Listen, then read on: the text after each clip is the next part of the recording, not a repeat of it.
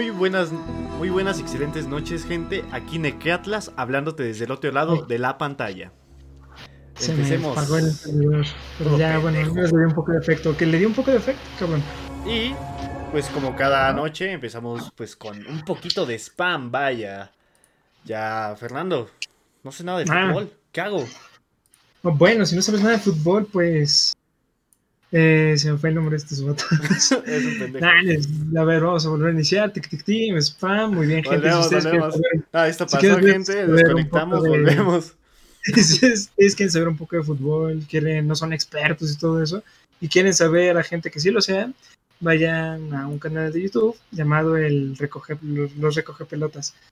esos cuatro saben muy bien del tema, eh, les pueden explicar cualquier cosa. No duran tanto como otros podcasts de una hora, hora y media. Son directos y son media hora. Además ya tienen mucho tiempo en línea y pues creo que cualquier cosa que tenga que ver con deportes, ellos se los, se los podrán resolver. Los recoge pelotas, cierto, ¿verdad? Que no estaré diciendo una recoge pelotas, hermanito. Un excelente canal donde no te faltarán las risas. Y tampoco información sobre fútbol y lo que está pasando en la semana. y bueno, ¿Ya nos pagarán? ¿Ya nos pagarán? No lo sé. ¿Algún día lo hayan?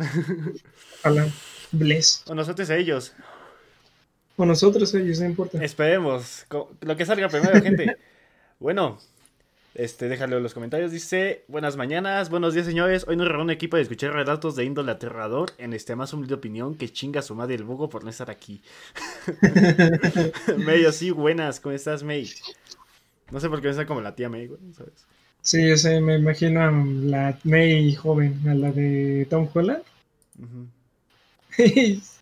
Porque imagínate si fuera como la viejita de Tobey Maguire, se nos infarta. No mames, sí es, sin pedos. no veas esas cosas, hijito, que luego vas a traer malos espíritus. Y puede que sí. Tal vez tenga esa, esa pequeña razón. Bueno, gente, pues el capítulo pasado hablamos sobre Fernando. ¿Sobre qué hablamos, Fernando? Dime. Hablamos acerca de la Ouija y de fantasmas que estaba relacionado, pero hoy, mi gente, queremos hablar de un tema un poco más eh, pues oscuro, un poco más interesante y que tienen más información fuerte, por así decirlo. Y eh, yo me di un poquito de cuenta del capítulo pasado que, o sea, eran dos temas, pero siento que nos fuimos un poquito rápido, ¿sabes? O sea, como que dimos la información así como de un putazo. Sí. Así que hoy vamos a profundizar un poquito más en los temas. Vamos a intentar hacerlo un poquito más largo para que todo se aclare e intentar meter un poco de miedo porque esta madre sí, sí da miedo. Sí, sí, sí. Además, la verdad, lo que he estado escuchando, bueno, lo que estuvimos viendo Fernando y yo sobre estaciones de radio que reciben llamadas, pues, híjole. Está chido, ¿eh? Y además de información, finalmente no es de Wikipedia. De hecho, si ustedes lo piden, les paso pues, por las páginas que tenemos de la, ¿cómo se llama? Las fuentes versión APA. en formato APA. En formato APA, formato APA. APA. Pero sí, Estamos aquí con información no solamente de parte bíblica, sino también de sacerdotes, pastores. Tenemos incluso de, nuestro lado, gente. Siempre. Bueno, a veces. Pero bueno, gente, hoy vamos a hablar acerca de los demonios.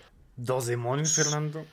¿Qué es eso? Demonios. ¿Qué es eso? No, más bien seres muñecos, los malignos. Si han visto Desencanto, no son gatos negros chiquitos, ¿no? Para que vean. Entonces, ¿qué son? Pues, Entonces, ¿qué son? ¿Qué es esa madre? Son ángeles, bro, son ángeles, son ángeles. ¿Ángeles? ¿Como ángel? ¿Como el búho? Eh, sí, pero. Pero. Más prietos. Ah, ah más negros, más oscuros. Más negros, más oscuros, más oscuros, porque su alma es oscura. Fernando, ¿tengo que decirte algo? Ok, eso Exacto. Los demonios. Los demonios son ángeles caídos que desobedecieron y se rebelaron contra Dios. Estamos hablando de la parte de pues, religiosa.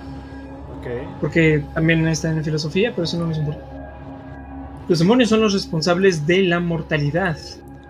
De aquí, de, los seres humanos, de los crímenes, de los desastres, de las guerras, del hambre, enfermedades y todo aquello que hace sufrir a la humanidad.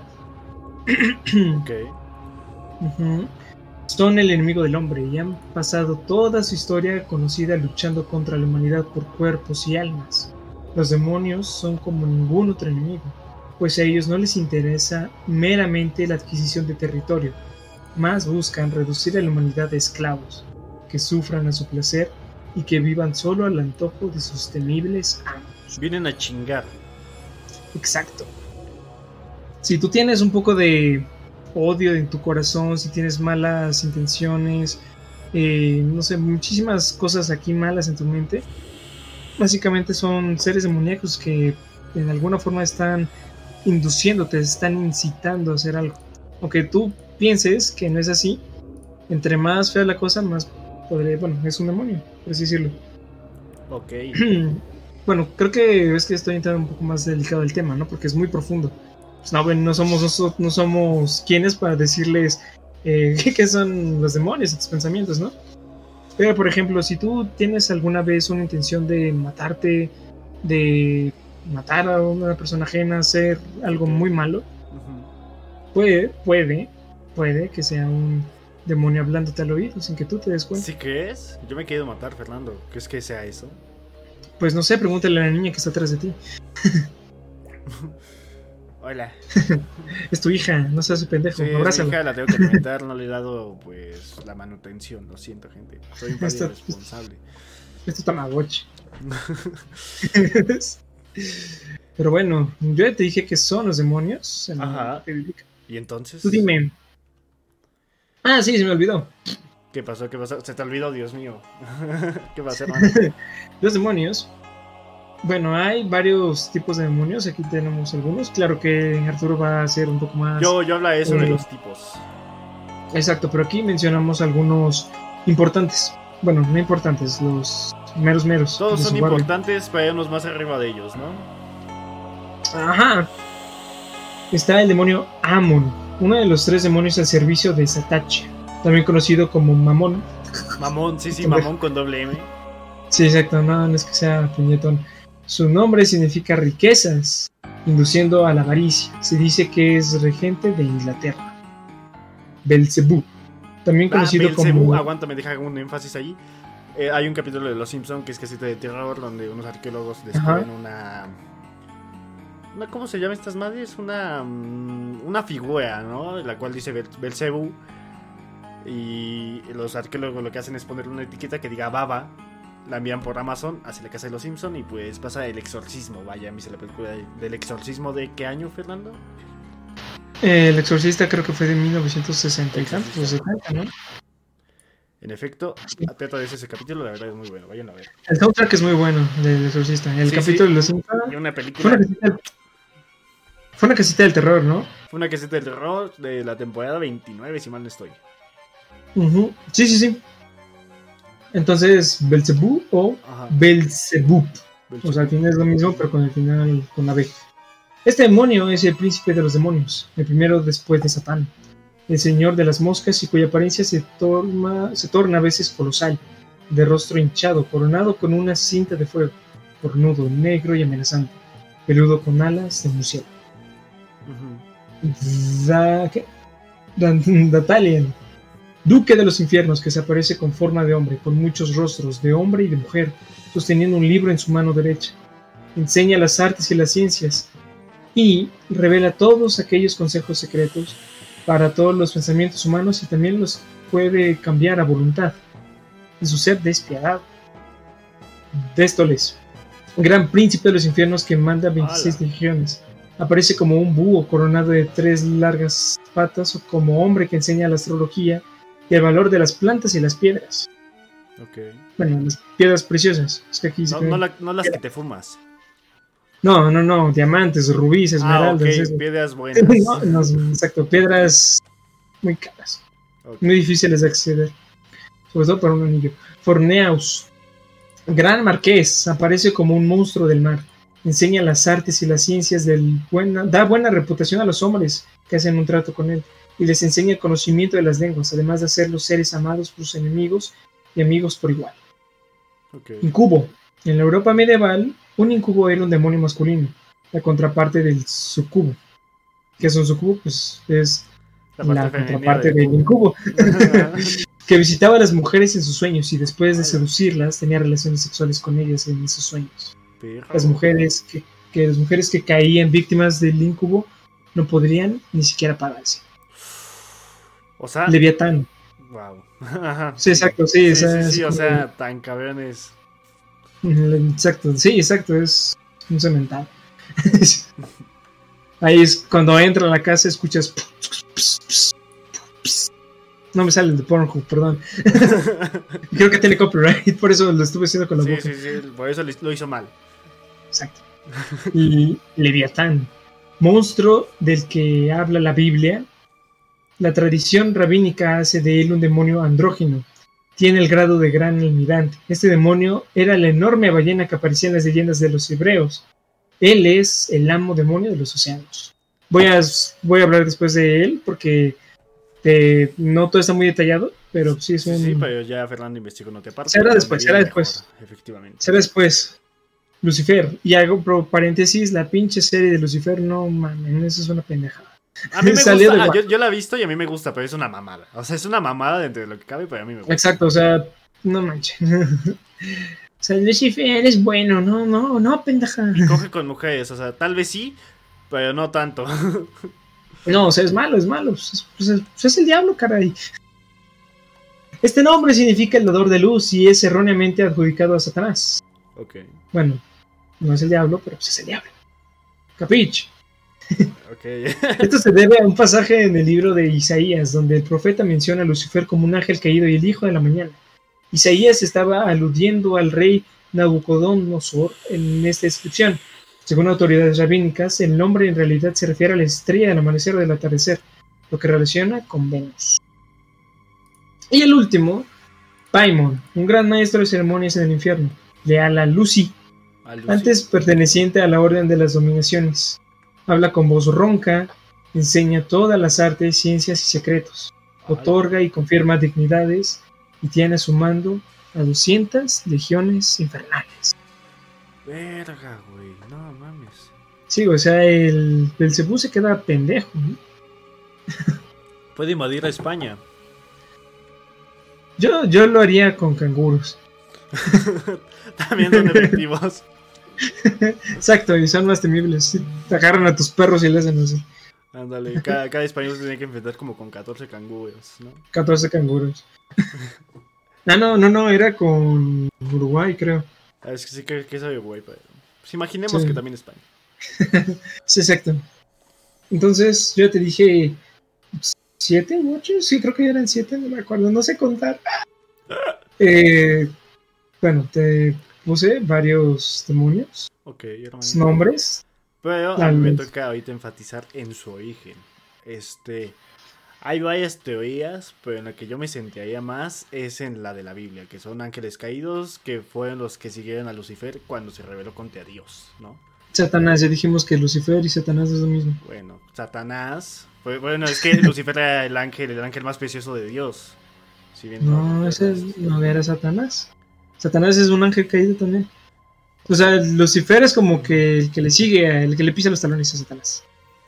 La misma mamada. Lo que investigué yo, pues. Es como si tuviera bipolaridad. Así como yo. Bueno, este. O sea, esa es la, la teoría que, que es la más enteada, donde dice que pues fueron los que se rebelaron contra Dios y Dios les dijo, chinga tu madre, vete a la verga. Aquí el mandamás soy yo, carnal, ¿no? Claro que no lo dijo con groserías porque no, No lo dijo gusta, así pero porque pues es Dios. Se entiende, se entiende, se entiende. Sí, sí, sí. Pero, pues básicamente ese es su, su origen, vaya, lo- los mandó al infierno. Pero hay teorías también. Hay siete teorías de, de los que vienen y algunas sí son un poquito descabelladas. A ver, cuéntalas. Ármame de conocimiento. Demonios, espíritu de raza peadámica. De acuerdo con este campo del pensamiento, una raza peadámica existía en la Tierra original antes de convertirse en oscura vacía, que viene en la parte del Génesis 1.2, 1.02, perdón. Estas criaturas humanoides vivían abajo, de, abajo del gobierno de Dios, bajo el gobierno de Dios, perdón, y fueron presididas por Lucifer, el querubín grande protector. Ya viste, te dije que era Lucifer el querubín.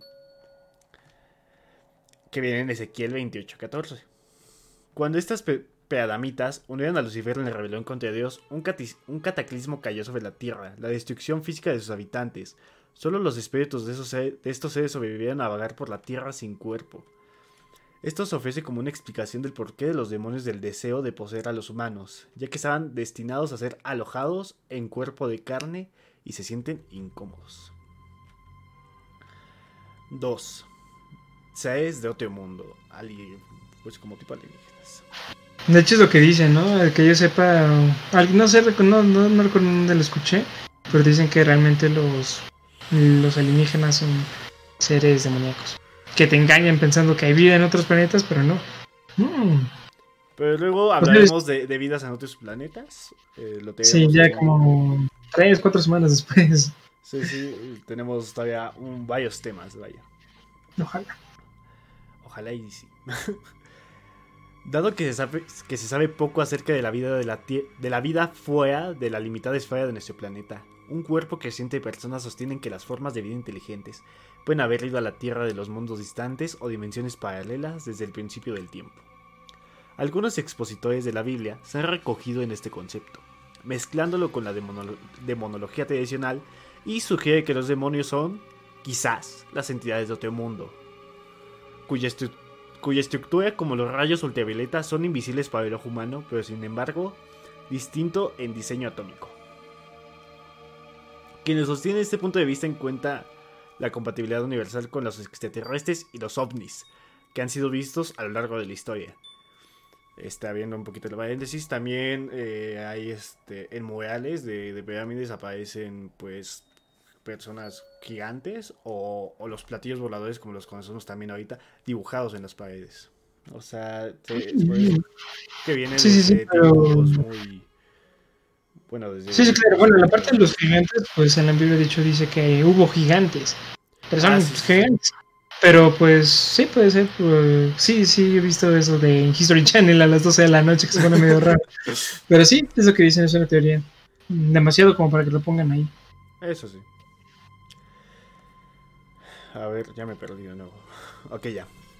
Y que se siguen denunciando en todo el mundo a una velocidad superior a 6 avistamientos por hora. O sea, cada hora hay gente que ve a 6 este, ovnis. O- Sí. Y cada, cada cuatro horas hay un crimen en, en Iztapalapa. Y cada, creo que cada minuto nace no sé cuántos bebés. bueno, Si parpadeas, se muere una persona en el mundo. Y así hay más datos locos. ¿No? ¿No? ¿De cuántos? Este. Hay un libro que dio origen internacional para este concepto hace unos años por la especulación de la que la Tierra fue visitada por extraterrestres en el pasado distante, dejando evidencia arqueológica que dio origen a leyendas y dioses mi- mitológicos. A diferencia de Von Daniken, en demonología, esas criaturas se presentan como invisibles y amenazantes, los creadores del mal sobrenatural. Ese es la, la- sería el segundo. La segunda teoría. La segunda teoría. Ok, ok. uh. La tercera sería la descendencia de los ángeles y las mujeres. Acá. Mm, ahí te- ¿Qué? La descendencia de los ángeles y las mujeres. ¿Has escuchado el famoso chiste de, de que las mujeres son malas porque supuestamente vienen del infierno? Que se bañen con agua caliente porque sí, extraen el sí, infierno. extraen el no, infierno donde vienen. no, pero no, obviamente no. No, no, es, es mame, ¿no? Exacto, pero pues a ver, tiene que ver con esta teoría, ¿no? Esperemos que sí. Sí, a ver, es lo que piensa, es lo que piensa y seguro el padre Fredo Godofredo. Pero bueno. Pero bueno, vas. Ya desde el principio del tiempo y dentro de cada cultura importante del mundo antiguo, la historia asombrosamente coherente habló de dioses, de dioses, que descendieron del cielo y se materializaron en cuerpos de carne, de Roma a Grecia y antes de eso a Egipto, Persia, Asiria, Babilonia y Sumer. Los primeros registros de la civilización... ¿Dónde? ¿Dónde? ¿Mande? Ese- ¿Sumer? Sumer. Así como verano en inglés, solamente con una M. ¿Es un lugar? Sí. Carnal, yo no sabía que existía Andorra hasta que unos güeyes se fueran a vivir allá. Mi jefe me sí, pero- existe esa madre. pero- sí. Pero Andorra, pues sí, como que le escuchas, ¿no? Pero Sommer, tú no se piensa a, dos personas. La de Ricky Morty y a la desgraciada de 500 días con ella. Efectivamente, o Sumeria, pues, pero se le dice también Sumer. Ah, eso no lo sabía. Ok, continúa. Los primeros registros de la civilización hablan de la época en la que los seres poderosos conocidos por los hebreos como observadores y en el libro del Génesis como Benei a Elohim, hijos de Dios, se mezcló con los seres humanos, dando a luz a una parte celestes híbridos, parcial terrestres conocidos como Nefilim. La Biblia dice que esto ocurrió cuando los hombres comenzaron a aumentar en la tierra y les nacieron hijas a ellos.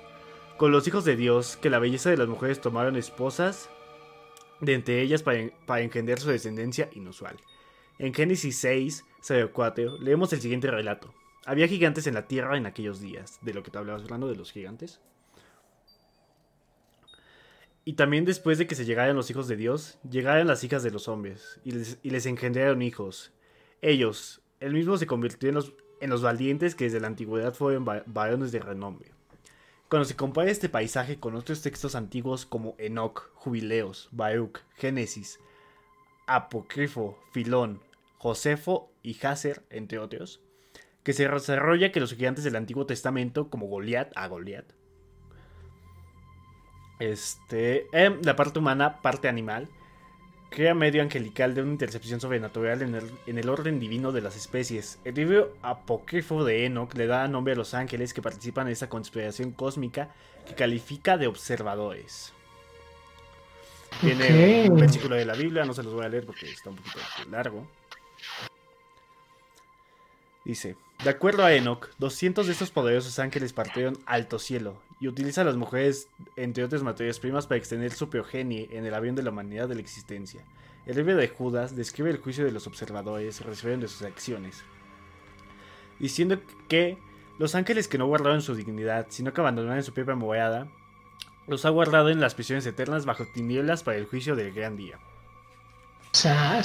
No, no déjame hacer un paréntesis aquí. Es, son, son, son, teorías, ¿ok? No, no somos expertos ni nada como para decirles que ah, es lo que Esto es real, ¿no? Esto es lo que exacto, va a pasar. No, no, no. O sea, exacto, no somos ni pastores, ni sacerdotes, ni Chabelo como para saber qué realmente pasó.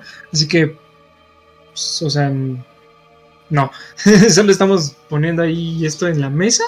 Ustedes, cualquiera que quieran creer, pues ahí, ahí agarran. Como siempre decimos, hay de dos partes, los que dicen esto es verdad y esto es mentira, así que... Pues, sí, hay mucho para escoger en estos temas, así que pues adelante. Yo creo en algo, Arturo cree en algo, pero ustedes, pues, mm, nada más lo estamos induciendo a otras cosas, lo cual no deberíamos... y informándolos, antes que nada. Exacto. Sí, pues... Exacto, sí, sí, informándolos. Bueno, sigue informándolos. Un día su tía les pregunta en la cena familiar, sepan con qué, con qué responderles. Sí, sí, exacto. Si vas a la casa de tus suegros y está muy callado el ambiente, tú les dices, ¿sabían que hay teorías de qué son los demonios en verdad? Y así. Yo decir, wow, no sabía, dinos, bien interesados. Exacto, exacto, sí, es... No manches, no. Bueno, no menos yo sé que no voy a hablar de ellos con eso. No, no, no hables de ellos con eso. No, no, no, no, no. Pero si es para romper el hielo. Pues sí, es, una buena Es tu último recurso, es tu último recurso. El último de los últimos. Exacto. Bueno, ¿de qué otras teorías? Continúa. Espíritus de los malvados fallecidos. Esta enseñanza, esta enseñanza sigue siendo popular con un fragmento de los teólogos modernos. Parece que tiene su origen a principios de la mitología griega. Los dioses homéricos, que no eran más que los hombres sobrenaturales, eran, bien y, eran del bien y del mal. La hipótesis era que los buenos y poderosos espíritus de los hombres buenos se elevaran a asumir lugares de divinidad, después de experimentar la muerte física, mientras que los malos espíritus de hombres malvados fallecidos eran dioses condenados a vagar por la tierra y su interior. Al morir, su espíritu se mantuvo en un limbo, en un limbo eterno. No puede, no, puede, no puede perecer, pero tampoco es capaz de alcanzar el cielo. Además, griegos, los historiadores judíos antiguos Filón y Josefo tenían opiniones similares, al igual que muchos de los padres de la iglesia. Ok, entonces. la, otra teoría es: son dioses que murieron, pero están en el, están en el limbo y no pueden alcanzar ni, ni la ciela, ni la ciela, pendejo. Ni, el cielo. Este, y, se van al infierno. Ok, ok, ah, ok, ok. Mm, tal vez eso puede explicar algunas cosas. Tal vez, no sé. Ángeles caídos.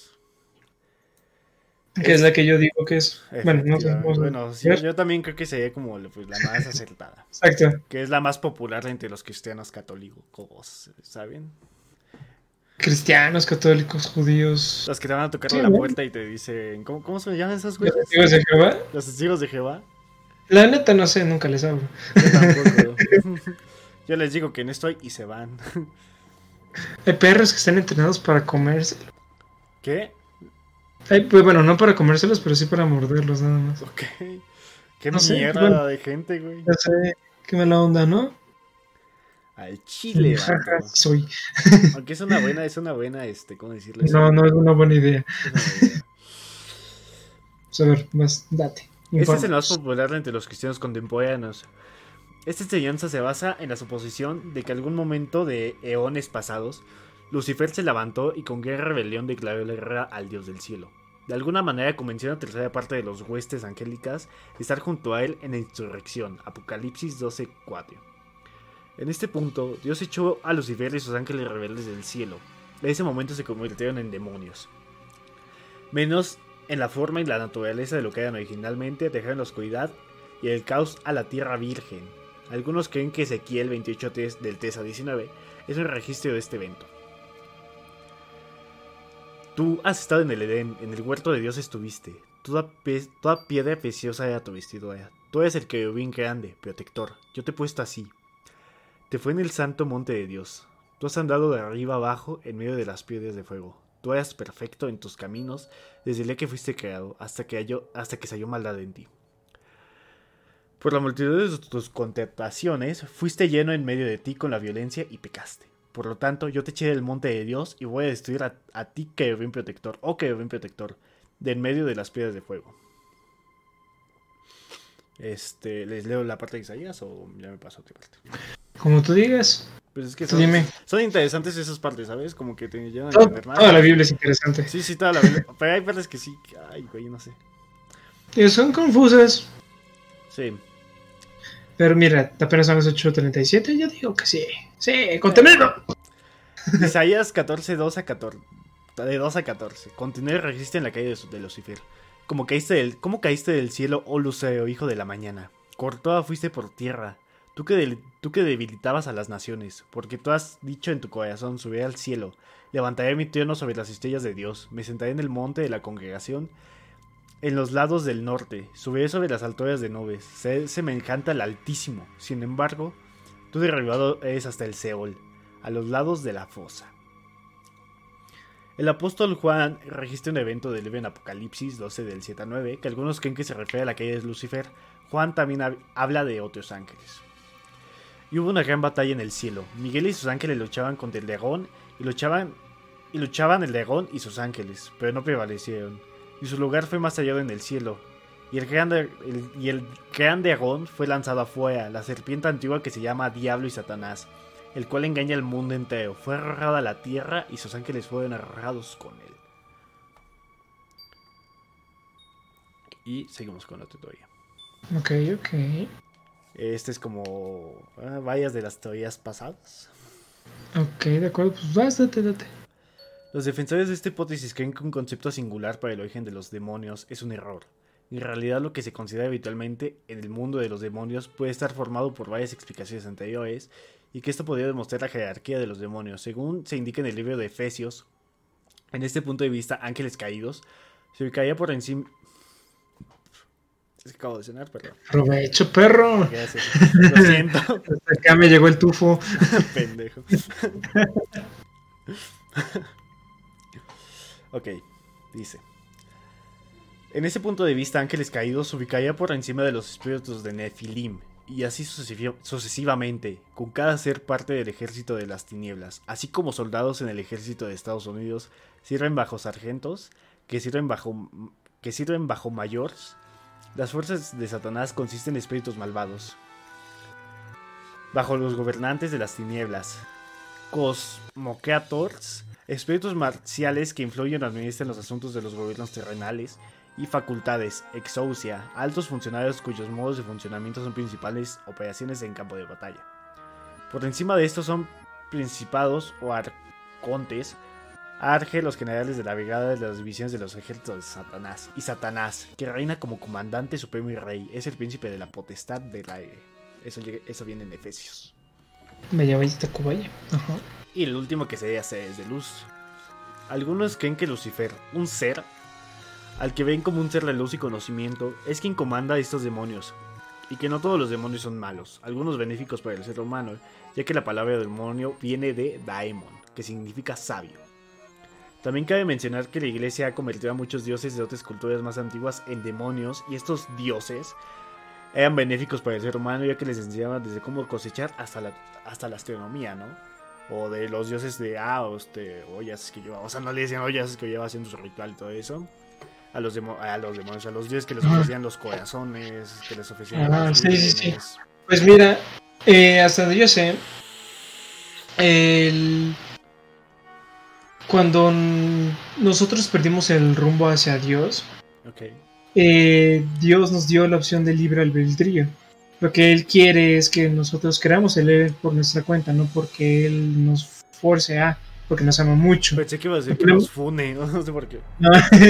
no, pero pues como nosotros fuimos muy necios, muy ciegos y no quisimos aceptar a nuestro Dios, nosotros buscamos desde tiempos pasados, bueno, no, sé, primero es del libre albedrío, después ya pasó todo eso, de 10.000 antes de Cristo, todo eso.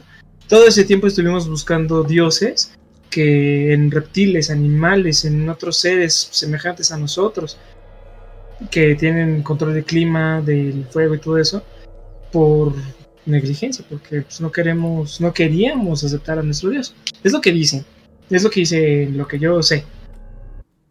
Pero pues mira, no sé, puede ser que sí realmente, ah, realmente el que nos haya enseñado todo eso haya sido un demonio, lo cual dudo, yo creo que es más por por nosotros, porque pues tuvimos que hacerlo. Exacto. No, no es de No, que la canción. Pero mira, pues por eso ando conociendo más de esto para saber qué más decir. Porque en una de estas estoy diciendo una estupidez y me funan. Funado del canal también. No, pero yo estoy casi seguro que es eso. Claro que. Sí, sí, sí, Claro que me falta aprender más. Eso es todo, bro. ¿Son todas las esas son todas las teorías. Ustedes pueden creer en todas, o en una a la vez, o en, o en dos, es que serán. Pueden ser tanto todas a la vez, como ninguna a la vez, como todas, o como una. Exacto. Ahora, Arturo, también les vas a decir. Mm, no es que les digamos cómo hacerlo, simplemente que hay gente que lo hace. Todavía, todavía no, este, está enumerado Fernando, todavía no. Eso va casi ah, como mm. en medio, ¿sabes? ¿Sabes qué es lo peor de todo? Que yo hice el guion. Sí, sí, es lo más cagado de todo. Es que no, es que aquí tengo mi celular, pero pues. Pues yo me conozco y voy a estar contestando. Ah, olvídalo, no me envío mensajes. Deja, checo aquí. F, F en el chat, gente. F en el chat. Ok.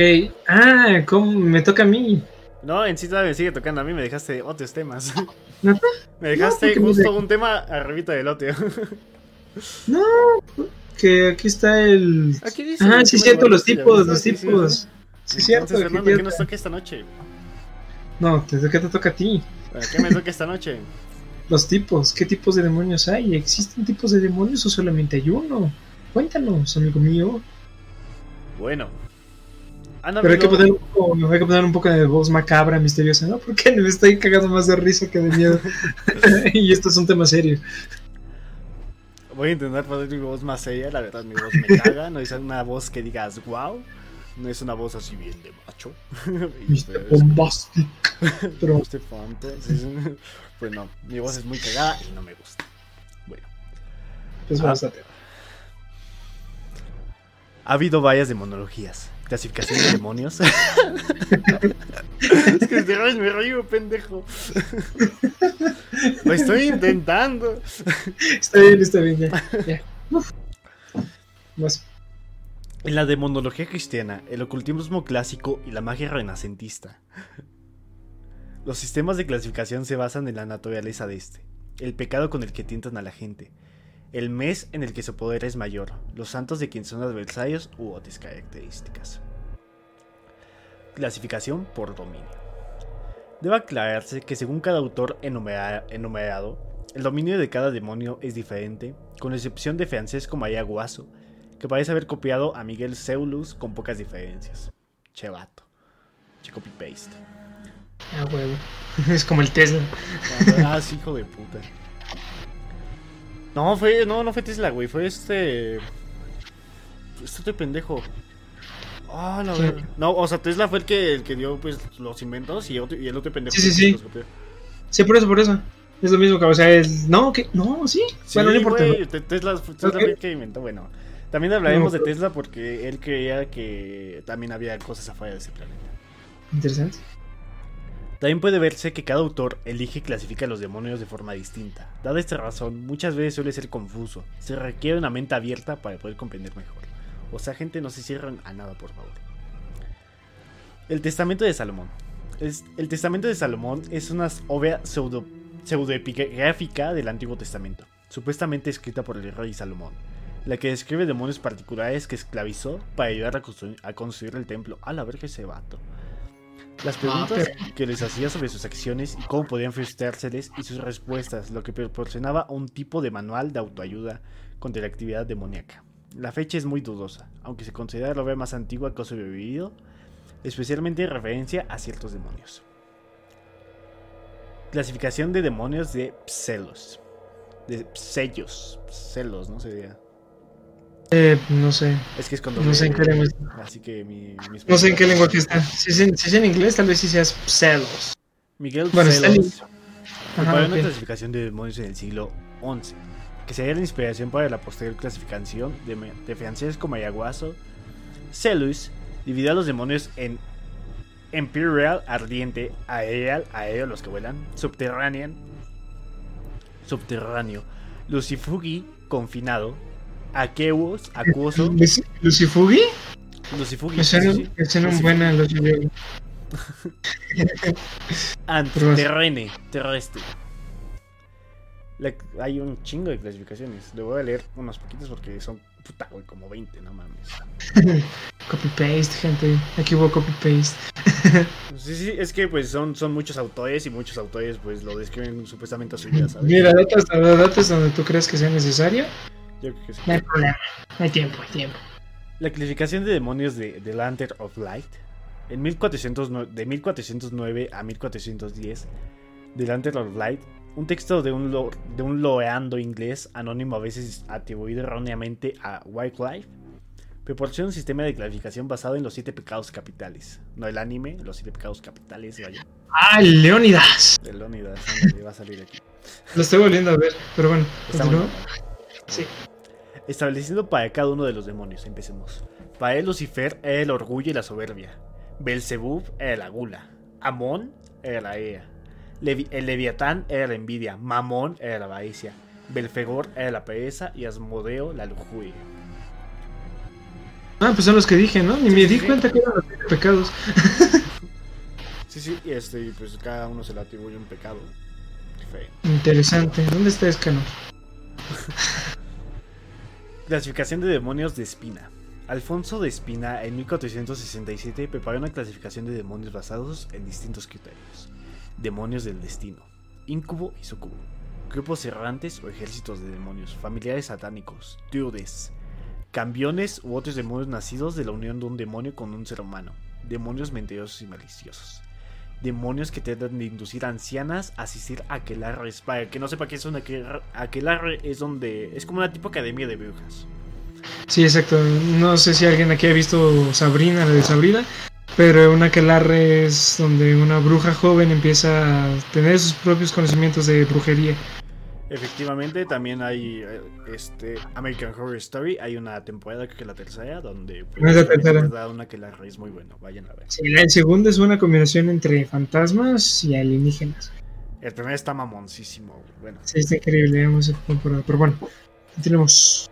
Esta clasificación es algo caprichosa y es difícil de encontrar un criterio para ella. Parece que Spina se inspiró en varias leyendas e historias. Los dioses pertenecen al folclore alemán, los familiares, duendes y otros demonios maliciosos pertenecen al folclore de la mayoría de los países europeos. Clasificación de demonios según Weinsfeld. Weinsfeld. Peter Weinsfeld preparó la clasificación de demonios en 1589. Su clasificación era, como la previa Lantern of Light, basada en los siete pecados capitales, aunque ligeramente este, diferente a los textos originales. ¿Por qué? Lucifer era conocido, bueno, él lo clasificaba porque era del orgullo, Mamón por la codicia, Asmodeo por la lujuria, Leviatán la envidia, Belzebub la glotonería, Satán la ea y Belfegor la pereza.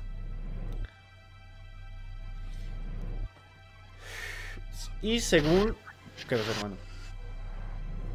Continúa, continúa, continúa.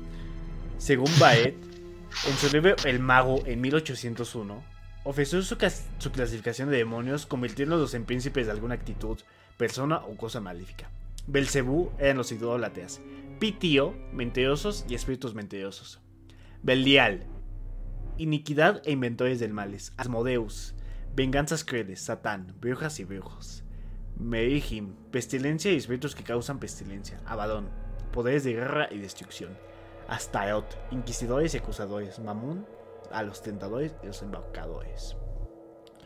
Yo creo que estos serían pues los más importantes, los que resaltan más, los demás pues básicamente lo mismo de lo mismo que... Sí, sí. Sí, o sea, hay más importantes, pero son como que los principales. Dice Juan, a la verga se fue la luz, está lento mis datos, creo que nos vemos mañana, te quiero, ahí está lloviendo. Sale Juan, nos vemos mañana, ya sabes dónde. Y se va a morir. Se lo va a acabar Belcebú. Belcebú. Sí. Bueno, Fernando. Y entonces, Bueno, yo, ¿cómo me doy cuenta de que un conocido está poseído o es propenso a hacerlo? pues mira. Para empezar con esa pregunta hay que regresar a una que nos saltamos y en este. A chingar. ¿Cómo ¿nos puede saltamos? suceder? Más bien nunca la escribí. Pero se me puso interesante, se me, se me hizo interesante ponerla. ¿Cómo puede suceder que una persona pueda llegar a ser poseída, pueda ser perseguida, por así decirlo, por un ser demoníaco? Dinos, hermano. Eh, un sacerdote internacional de la, bueno, de la Congregación Sacerdotal Internacional Católica Independiente. eh, pues, no soy católico, pero pues hay muchos que pues sí lo son de corazón. Y si este es como que el, ¿cómo decirlo? Eh, esta información fue incluso aprobada por el Bati. Ah, loco. Andrés Tirado Pérez. Pensé que iba a ser que Fue un no ex-. Ajá. Mm, ese pendejo. Ese güey ni siquiera sabe. No, no sé. No No, sabe. No sabe, no sabe. No es pana, no es pana. Eh. El Andrés Tirado, qué mal apellido. Qué mal eh, apellido, el peor apellido. eh, fue un exorcista por más de 15 años. Hola. Él explica que son varias las formas en las cuales una persona podría ser poseída por un ente demoníaco. Y cito: Una de ellas es estar de un lugar donde exista alguna presencia o manifestación demoníaca Ok. que terminan por contaminar ya sea tanto a la persona como a la familia que llega a ese sitio. ok. Estar en lugares donde hayan ocurrido masacres o se hayan hecho actos de brujería o ritos satánicos. Otra forma es consultar a brujos, hechiceros o bajar rituales de internet, si hay, lo busquen, para hacer ceremonias que no son nada positivas y que Ah. atraen este tipo de entidades. Yo pensé que buscabas y te descargaban un virus en tu cuerpo y ya. No, no mames. Se me hizo muy pendejo. descargas, descargas Ares y ya valiste. Sigue, hermano. Fin de la cita. De, de igual forma, agrega que también se puede estar en riesgo de posesión a través de trabajos de brujería. Es decir, y abro cita otra vez, una persona acude donde un brujo con la intención de enviarle un espíritu o un demonio a una persona externa, Ok. con el fin de doblegarla. Por último, pero no menos terrorífico, es la invocación del demonio para el pacto sacro. Y aquí, en resumen, o te pueden echar tanta brujería que te pueden meter un demonio, o tú haces un pacto. Que, aunque no lo crean, es uno de los más comunes. Sí, sí, sí, menos pactos con ellos porque son engañosos, ¿saben? Exacto, no, no, no hagas un pacto con alguien que, pues, pues no, con un ser demoníaco no. No le hagas caso a la tele. No le hagas caso a la tele, o sea, Al chile. nada mal, na- nada mal, nada bueno te va a salir de esto, créeme. La verdad. Y la ahora la pregunta del millón. ¿Cuáles son los signos característicos? Ok, ¿cuáles son? ¿Cómo puedo saber que una persona está poseída? ¿Cómo puedo saber que yo estoy poseído? ¿Que lo en la cabeza? ¿Que ahí pegado en mi pared? ¿O cómo, Fernando? Pues sí y no. Ah, chinga. O sea, desde que salió la película El Exorcista, pues sí ha sido como que, ah, no, si gira la cabeza, vomita, agarra una cruz y fuck me, fuck me, pues. ¿no? sí, este, pues, pues no tanto así. Ok, entonces. Pero, sin embargo, sí hay algunas características que sí son ciertas. Por ejemplo, las personas desarrollan una fuerza fuera de lo normal, una fuerza sobrenatural. Puta. Se ve uno muy delgado, flaco, y aún así es necesario sostener esa persona entre 10 u 11 bueno, personas para poderla dominar. Es como si si tuvieras a un Alejandro enfrente y aún así necesites a 12 mm, borregos de tech para agarrarla y contenerla. Verga, Y aún así esas forcejea. madres son unas bestias. Y aún así- también. Y algunos pueden causar levitación, algunos, porque se han dado casos, Sí, sí, sí. pero no es- otros pueden ser o pueden usar la xenoglosia. ¿Sabes lo que es la No, xenoglosia? Fernando, explícame, soy un idiota. Bueno, también. es como ser bilingüe sin ser bilingüe. Ah, ok, habla otros idiomas. Hablas otros idiomas que son ajenos y no tienes ningún conocimiento de ellos. Hablar de cosas secretas, ocultas, de personas ajenas, idiomas, lenguas, muer- le- lenguas muertas y cosas que no son pues, de la. Esos son algunos. Pero ante lo sagrado lo religioso se da una gama de sensaciones que van, según el sujeto, desde el fastidio hasta el horror. Desde Ah. la leve expresión de molestia hasta la manifestación de ira y furia. En estos casos más extremos, el horror, el horror, el horror lleva a excesos de furia acompañados normalmente de blasfemias o insultos dirigidos hacia el objeto religioso, religioso que sea situado en la proximidad. Si tú pones una cruz en la mesa de tu mamá y está poseída, perdón, Está poseída. eh, y empieza a decir, pinche cruz, hija de la gran chingada, sácame la verga, no sé cosas así. O sea, Eso es una insulta y de una forma muy fúrica, como si Como yo con tuvieran- el insulto. ¿O más? no, no, no, no, como si fuera odio puro. Ala. Como el Eh, Anakin pues, Skywalker. Exacto, que agarra, pones la cruz y ella te odio. Tú eres el elegido, ah, ¿no? Ay, no te quería. En los episodios agudos de manifestación de ira furiosa, ahora imagínate, esa persona, sea quien sea, que esté poseída, tiene esa expresión de furia, una furia y una ira y una fuerza increíble. Después de un tiempo pierde la conciencia. No. Cuando vuelve en sí no recuerda nada. La amnesia es total y absoluta, sin embargo, aunque no recuerde nada, el sujeto durante el episodio ha padecido un cambio de personalidad, mientras ha durado esa crisis de furia. Durante esa crisis, una segunda personalidad está empezando a emerger. Me, también quiero hacer un, bueno, un paréntesis también junto al tema. Pero hay muchas este, historias de gente que han sido pues exorcizadas o de gente que supuestamente está en coma, pero tiene algo adentro. Ellos dicen, güey, estuve mucho tiempo en el infierno. O sea, a lo mejor para ti fueron dos meses, pero para mí fueron años, siglos. güey. Eso el, tiempo es diferente aquí a como es en el infierno, ¿no? En- La neta, la neta, eso yo no lo sé, no, no sabía eso. bueno, pero sí, para, para complementar más el tema. Ah, Eso sí, la, la amnesia es una de esas, de esas, ¿cómo decirlo? Mm, no, no son síntomas. Bueno, sí, no. Bueno, la amnesia es parte de. Y además, al mismo tiempo, algo malo están haciendo en ti. Es como un parásito. Mm. Eh, esa segunda personalidad siempre tiene un carácter maligno. Es frecuente que durante esos momentos las pupilas se vuel- voltean hacia arriba, como en las películas. A ver, o una, una, una así y saca la lengua, por favor. A ver, yo, yo no sé si puedo, a ver, Saca la ver. lengua y di ya me te quedas ahí. Eh, ya metes. Voy a sacar la lengua también. No, no puedo. No, no soy multifuncional. eh, así, dejan, dejan los ojos totalmente blancos porque pues, los músculos faciales se ponen frecuen- frecuentemente en tensión. También las manos muestran crispación.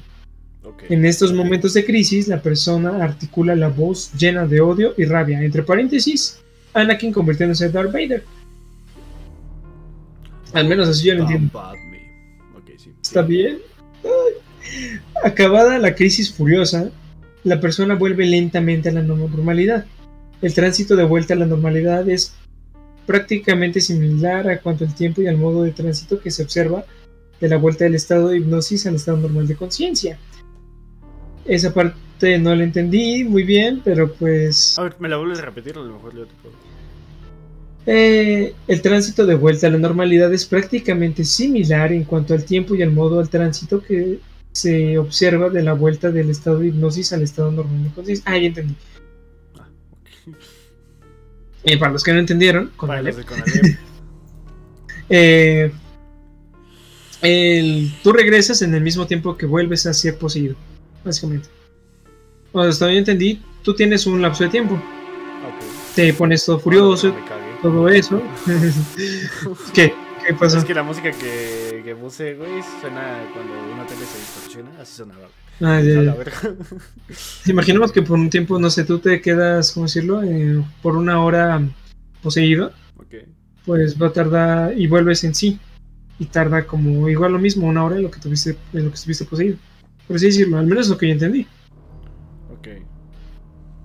Pues. Si no, si, hay- si, si no es así, si hay alguien que sí sabe de vocabulario interesante, pues me dicen, no digas mamadas, eso es lo que significa, por favor. Bueno, y antes Pero de seguir, Fernando, déjame decirte que acá abajo está nuestro correo para que mandes tus historias de terror. Atlas te escucha. Eh, supongo que sí se está viendo en cámara, la verdad no estoy viendo el streaming, pero sí se está viendo. Así que ahí está el correo si nos quieren mandar fotos, videos o sus historias de terror o cosas paranormales que se hayan pasado, ahí las recibimos. Siempre se te olvidan las redes. Perra. redes. Bueno, en las redes nos llamamos en Instagram igual, como Necratlas, en Facebook Necratlas. nuestra página Necratlas. Necratlas. Cada que hacemos streaming subimos este, pero hoy estamos en streaming, que venos a ver. Exacto. Y ahí le dejamos el link. En Insta- bueno, ahorita en Instagram no sé, porque a mí no me jalo. Pero pues, en Bueno, en Facebook. Instagram ya, ya subimos la historia de, este, de cada que hacemos streaming para que ustedes sepan que estamos en vivo. Nice. Fuera de las crisis furiosas en que emerge la segunda personalidad, Ok. la persona lleva una vida completamente normal. Justamente, sin que esta patología afecte para nada ni a su trabajo ni a sus relaciones sociales. Ujú. El sujeto aparece como una persona perfectamente curada. En todo momento distingue perfectamente entre la realidad y el mundo intrapsíquico. No observa una conducta delirante. En algunos casos se exponen cosas que parecen alucinaciones sensoriales. eh, por ejemplo, ver sombras, eh, sienten una difusa sensación extraña en alguna parte concreta del cuerpo u oyen crujidos. Por lo contrario, no oyen voces internas ni sienten que algo les corre bajo la piel. Eh, ante, de- bueno, imaginamos, imaginamos que tienes todos estos síntomas, ¿no? Ok. Furia, ves cosas, te, mucha fuerza sobrehumana, tu piel está medio rara, te voltean. ¿No escuchas, Todo ¿no eso. escuchas cosas? Eh, sí, pero eso también puede ser esquizofrenia. Ok. También pueden ver la Terra. Antes de estos síntomas, un exorcista evalúa la situación. Primero necesita tener una, una valoración tanto psicológica como médica. Porque si hay casos en los cuales, no, es que mi esposo está poseído. Mm, no, pendeja, se está convulsionando. Se va a morir. Exacto, nah, ya se murió. Cinco pesos. Eh, pe- pe- pero sí, un exorcista necesita saber el historial médico, por decirlo, tanto psicológico como de salud, bueno, físico. Y si todo está bien, pues como que ahí empieza a sospechar. Cuando ya se ha diagnosticado una posesión demoníaca, se procede a hacer el exorcismo por varias sesiones. Pueden durar días, meses o incluso años, como Emily Rose. Tirado asegura tener casos de... Es que su apellido es bien raro. El Andrés, pues, se asegura tener casos de 10, 20 y hasta 30 años de posesión. Verga. Entre más tiempo es más difícil hacer los exorcismos y la liberación de la persona. Él comenta que el último grado de la posesión, y es el más difícil, es la fusión, Ajá. también llamada integración. Para que esto se dé, según, tiene que haber algo muy fundamental, que el poseído quiere estar con el demonio. O sea, se encariñan. Venom. Por lo general la persona no quiere, por lo Ah, general, pero la entidad influye sobre él. Llega un tiempo en el que cuando él está poseído se adapta y hasta incluso se puede llegar a enamorar de ese espíritu ah, que lo atormenta. Entonces, ahí no hay forma de liberarlo. Pues es importante resaltar que el individuo muere en estado de posesión y no hubo una integración. Su alma seguirá su proceso en el purgatorio o en el cielo, puesto que lo único que la entidad tomó fue la materia. O sea, el cuerpo, no, la, no el alma. Y si hay una forma de poder liberarlo, no, no, no hay. O sea, ya, ya es ya. Bueno, sí hay, pero es muy, muy, muy, muy, muy, muy, muy, muy, muy, muy, muy complicado. Demasiado. Y, Eh, después, algo muy chiquito, muy chiquito, así como dato curioso, que sigue después de un exorcismo. Pues, según Tirado, se debe hacer un proceso de acompañamiento. Si la persona no sigue una vida espiritual, una vida consagrada a la oración, o buscar ser un mejor ser humano, es muy posible que el enemigo regrese porque el espíritu, los espíritus que se sacaron, tienden a regresar. Verga. Muy bien, yo ya dije cómo, bueno, los síntomas, por decirlo, cómo puedo saber. Hasta te dije más. Efectivamente, Fernando, pero tengo te duda. He visto, he visto una película que se llama Poltergeist, pero no me quedó muy claro. ¿Qué es un poltergeist? No, de hecho eso lo quité. Ah, lo pero, bueno, pero me sí, lo pero, pues mira, Veamos, sí, exacto, es que no cambié. Pero mira, no, aquí no lo tengo, pero básicamente Poltergeist es una manifestación totalmente extrema de un ser fantasmal y en algunos casos demoníaco. No solamente, o sea, por ejemplo, imaginemos que aquí hay una mesa y este pues, es un tajín. Lo normal sería que se moviera un poco a poco pero lo que hace un poltergeist es que la avienta la chinga. Y tajín. Y vuelve, ¿no?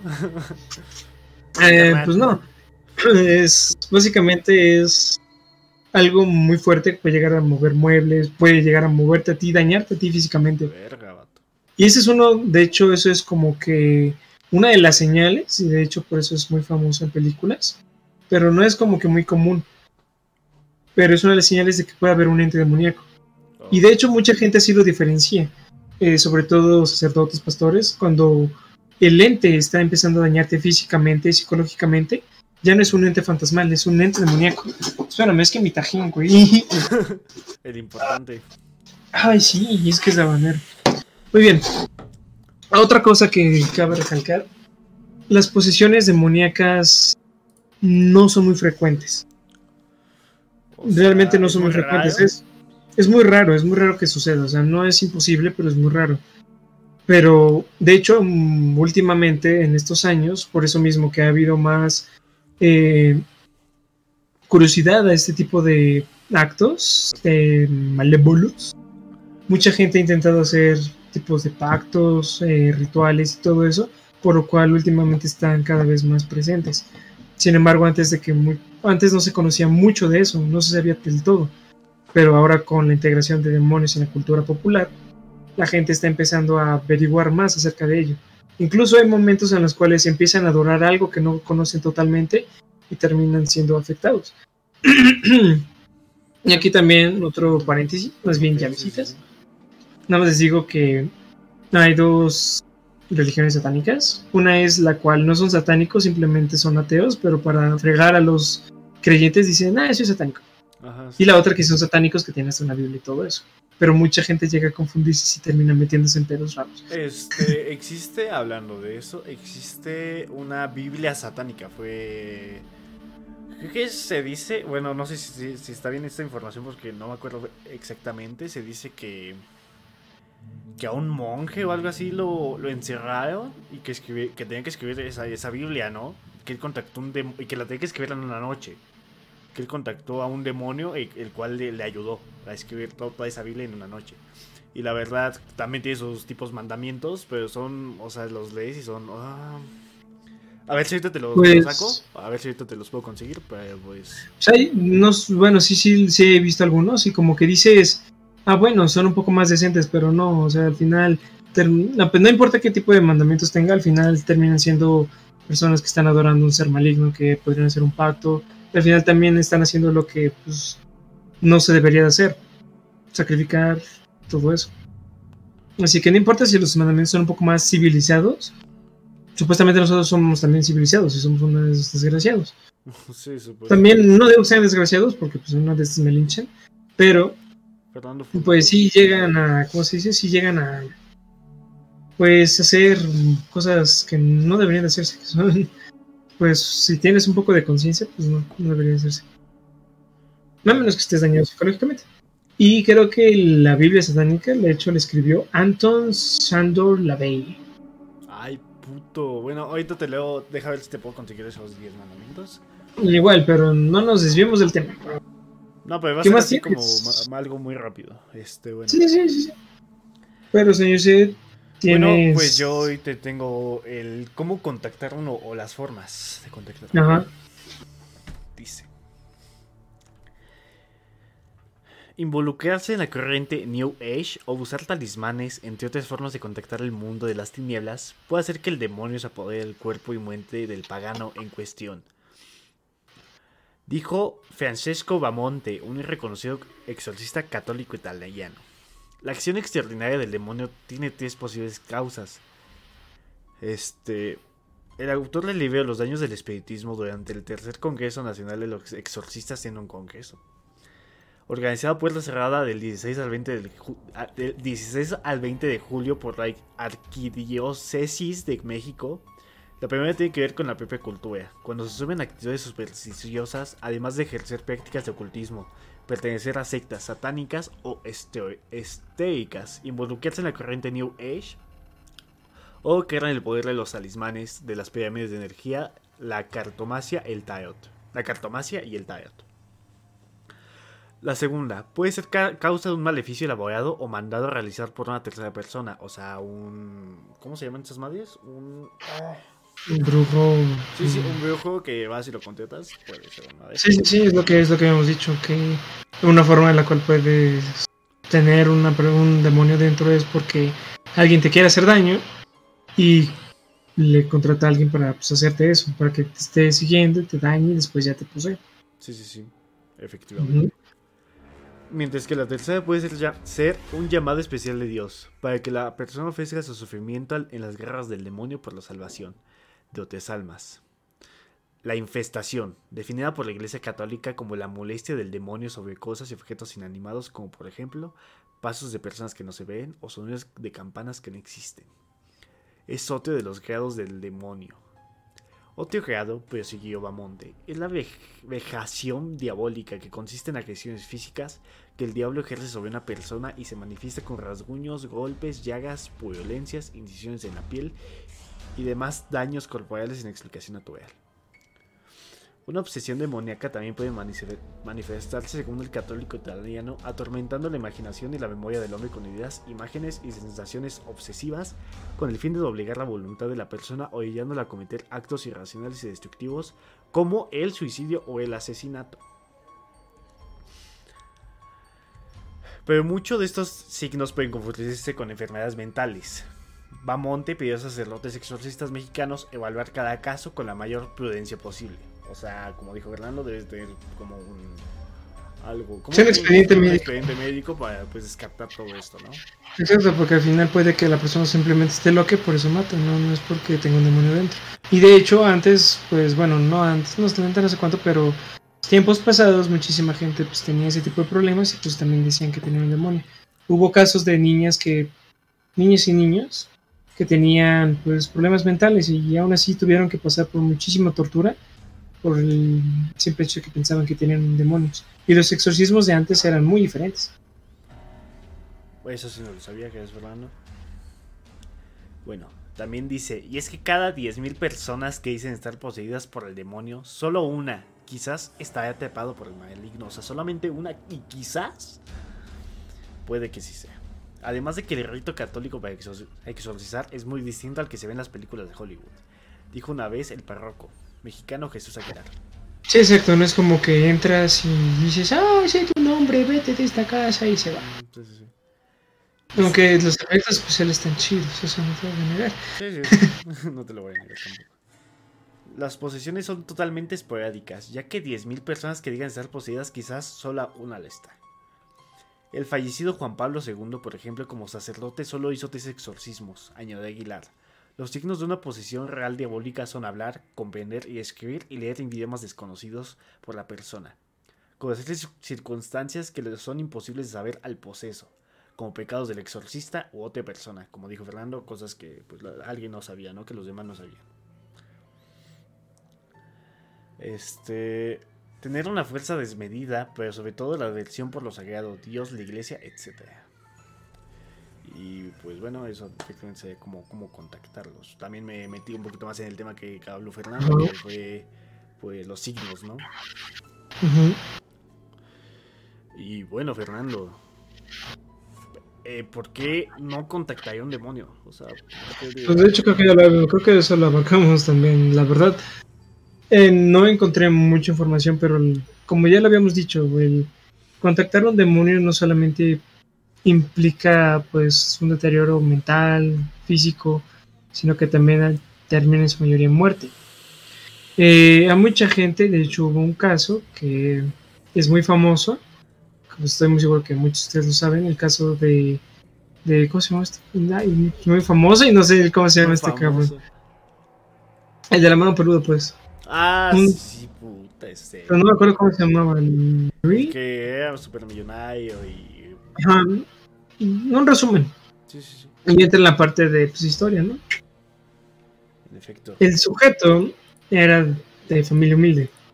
Humildad. Lo que él quería era salir de ese ciclo de pues, pobreza. Así que lo que hizo fue. Uy, ¿qué fue eso? Suele, Ah, son los otra vez los. Los gatos. porque siempre. Se, no, no, no los gatos. Eh, estos gatos que se ponen a tocar sus violines ahí en, el centro. violines? Sí, es que no me acuerdo cómo se llaman estos gatos. Eh, bueno.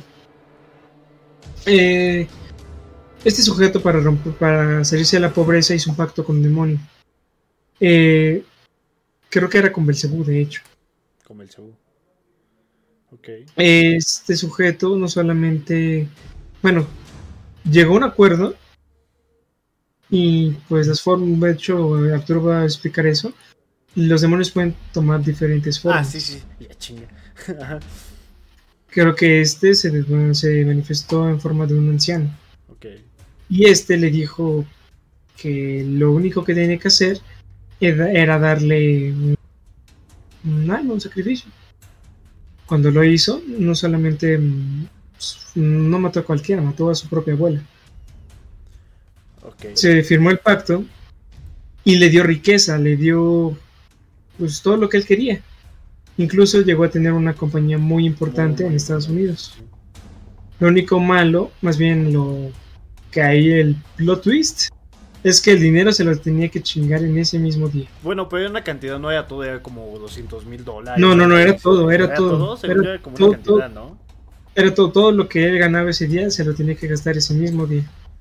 No solamente ese dinero no lo podía dar para ayudar a otras personas ah, no o para algo benéfico.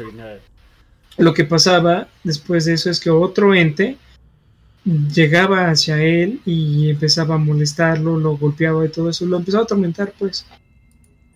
Y eso es algo muy importante, una persona no puede hacer, no debería, mejor dicho, hacer un pacto con un demonio, con un ser demoníaco, por el hecho que, mm, además de que no son de fiar, simplemente vas a salir dañado tú. Son cosas que los cuales no deberías de jugar o deberías de probar. No vale la pena, porque al final el que termina sufriendo serás tú. Pues sí, básicamente. Esa es una de las razones. Y otro porque, pues, no mis hijos chambeale. Perdón, es que estoy buscando este, es que eh, no hay historias como. No, no, no, o sea, está diciendo a cualquiera que este, quiere contactar con el demonio por riqueza y todo eso. No, mijo, ah, trabájale. Rómpete el lomo como tu papá que te está pagando para ver este podcast todo pedorro. Pero, interesante. Con buenos consejos para la salud de los niños. ¿Cuáles? guiño, guiño. Entonces, ya después de que te dije eso, ¿Qué, nos toca ahora, queridísimo Arturo?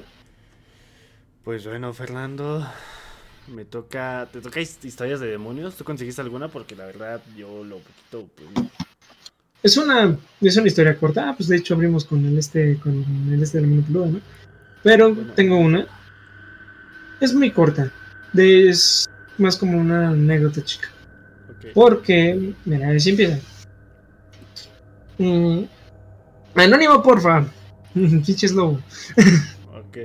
Eh, no, pues es una historia.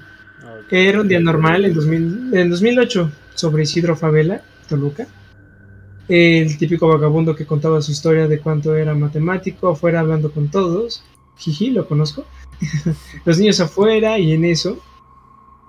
En eso llegó una mujer un poco extraña. El lugar era muy, muy pequeño, entonces no había, no había manera de que no lo notaras. Una mujer alta, como de 1,70, cabello negro, mirada baja muy mal maquillada y ropa completamente negra. En eso entró a la iglesia en la que estábamos. Un niño fue corriendo con un adulto y le dijo que había una señora afuera. La persona salió con la chica y ella dijo que si la podían ayudar.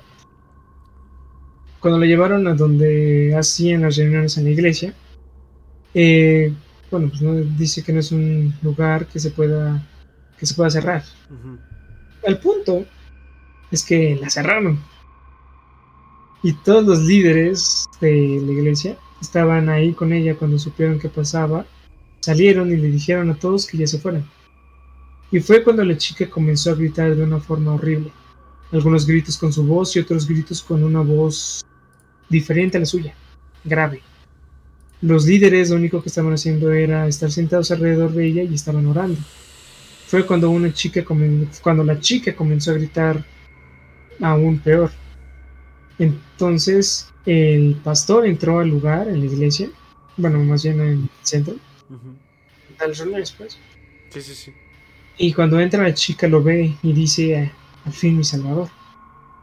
Eh, y todos los líderes se sacaron pues, de onda. Fue cuando el pastor les dijo que pasaran y dejó ir a la chica. Lo más raro de esto es que ninguno de los adultos que estuvieron en ese entonces se acuerdan de esto. Los únicos que se acuerdan fueron los que en ese tiempo éramos niños. Y aún así no acordamos, no recordamos todos los detalles. Más Sí, que el grito que parecía salir de esa chica, que era como si fueran dos personas. A la. No mames. Güey, pero lo, lo más cagado es que lo- la- pues, la- a lo mejor lo disimulan, a lo mejor de verdad no se acuerdan. Pues mira, la persona que nos envió se acuerda más o menos porque pues, No, no, no, 2000 no hablo, no hablo de ella, bueno, de él. Ah, los adultos, Sí, los los- hablo de los adultos, de que a lo mejor no se acuerdan o que de verdad lo disimulan. Sí, sí, están haciendo mensos muy y dicen, culo, "No, ¿no? quién sabe. Pero sí, esa es una anécdota. ¿Tú tienes alguna? La verdad, amigo Fernando, no encontré ninguna. Estuve investigando, me metí hasta la página 20.000 de Google. No hay ninguna. Todas son de Ni siquiera, ni siquiera de cómo se llama este vato, de Mulato.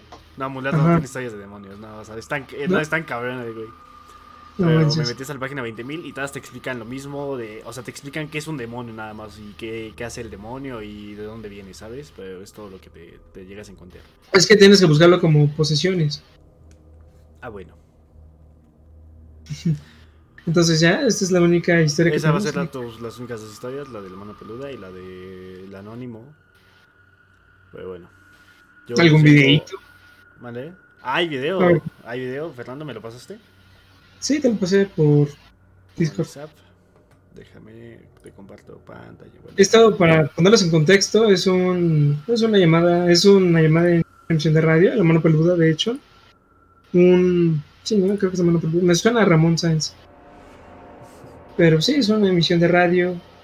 Escucha como una mujer está siendo. Se, se escucha como si estuviera poseída. Ver, este, Fernando, ¿me dices la hora exacta o es el inicio? El inicio, literal. El inicio, ponle en el inicio, caray. Sale, hermano, déjame checar qué tan alto está esto. Me dices si le escuchas y no le escuchas, ¿ok? Está bien. Aguanta, deja quitar los de música. Bueno, ajá. Marilena, tú eres Marilena, dame tu nombre, ¿cómo te llamas? ¿Quién eres? ¿Quién eres? ¿Quién Te eres? lo ordeno que me digas, ¿cómo te llamas? Dinos quién eres. ¿Cómo te llamas? Danos tu nombre. Yo te digo que me des tu nombre. Dámelo en este momento. ¿Quién eres tú? ¿Tú eres Belcebú? ¿Quién eres tú? ¿Quién eres tú? ¿Quién eres? Dame tu nombre. ¿Quién ahí dentro? ¿Quién eres tú?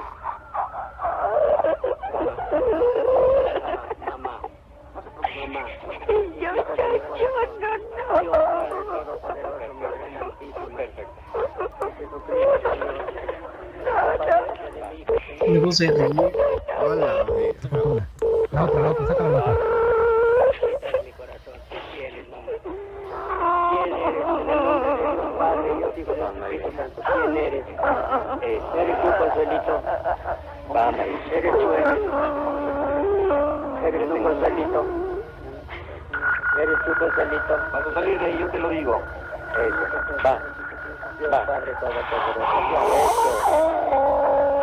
Eso. Eso. Señor.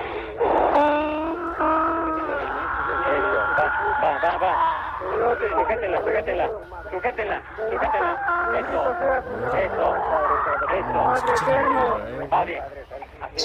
eso, eso. película, eh. Va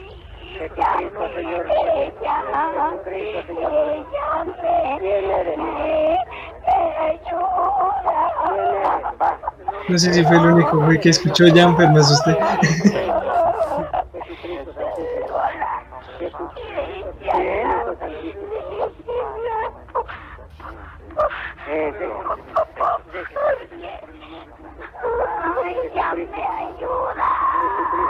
Bueno, este, así bien podemos aquí.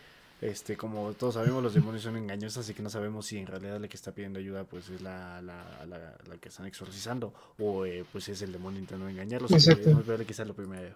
No te. No te vengas, María Elena. Señor bendito. No te vengas, María Elena. Último sacramento del altar. Último sacramento del altar. Sal de ahí. Sal. Deja a María Elena. No la dejamos, no la dejamos hasta que la dejes tú también. Sal. En el nombre del Padre, del Hijo, ordenamos que salga.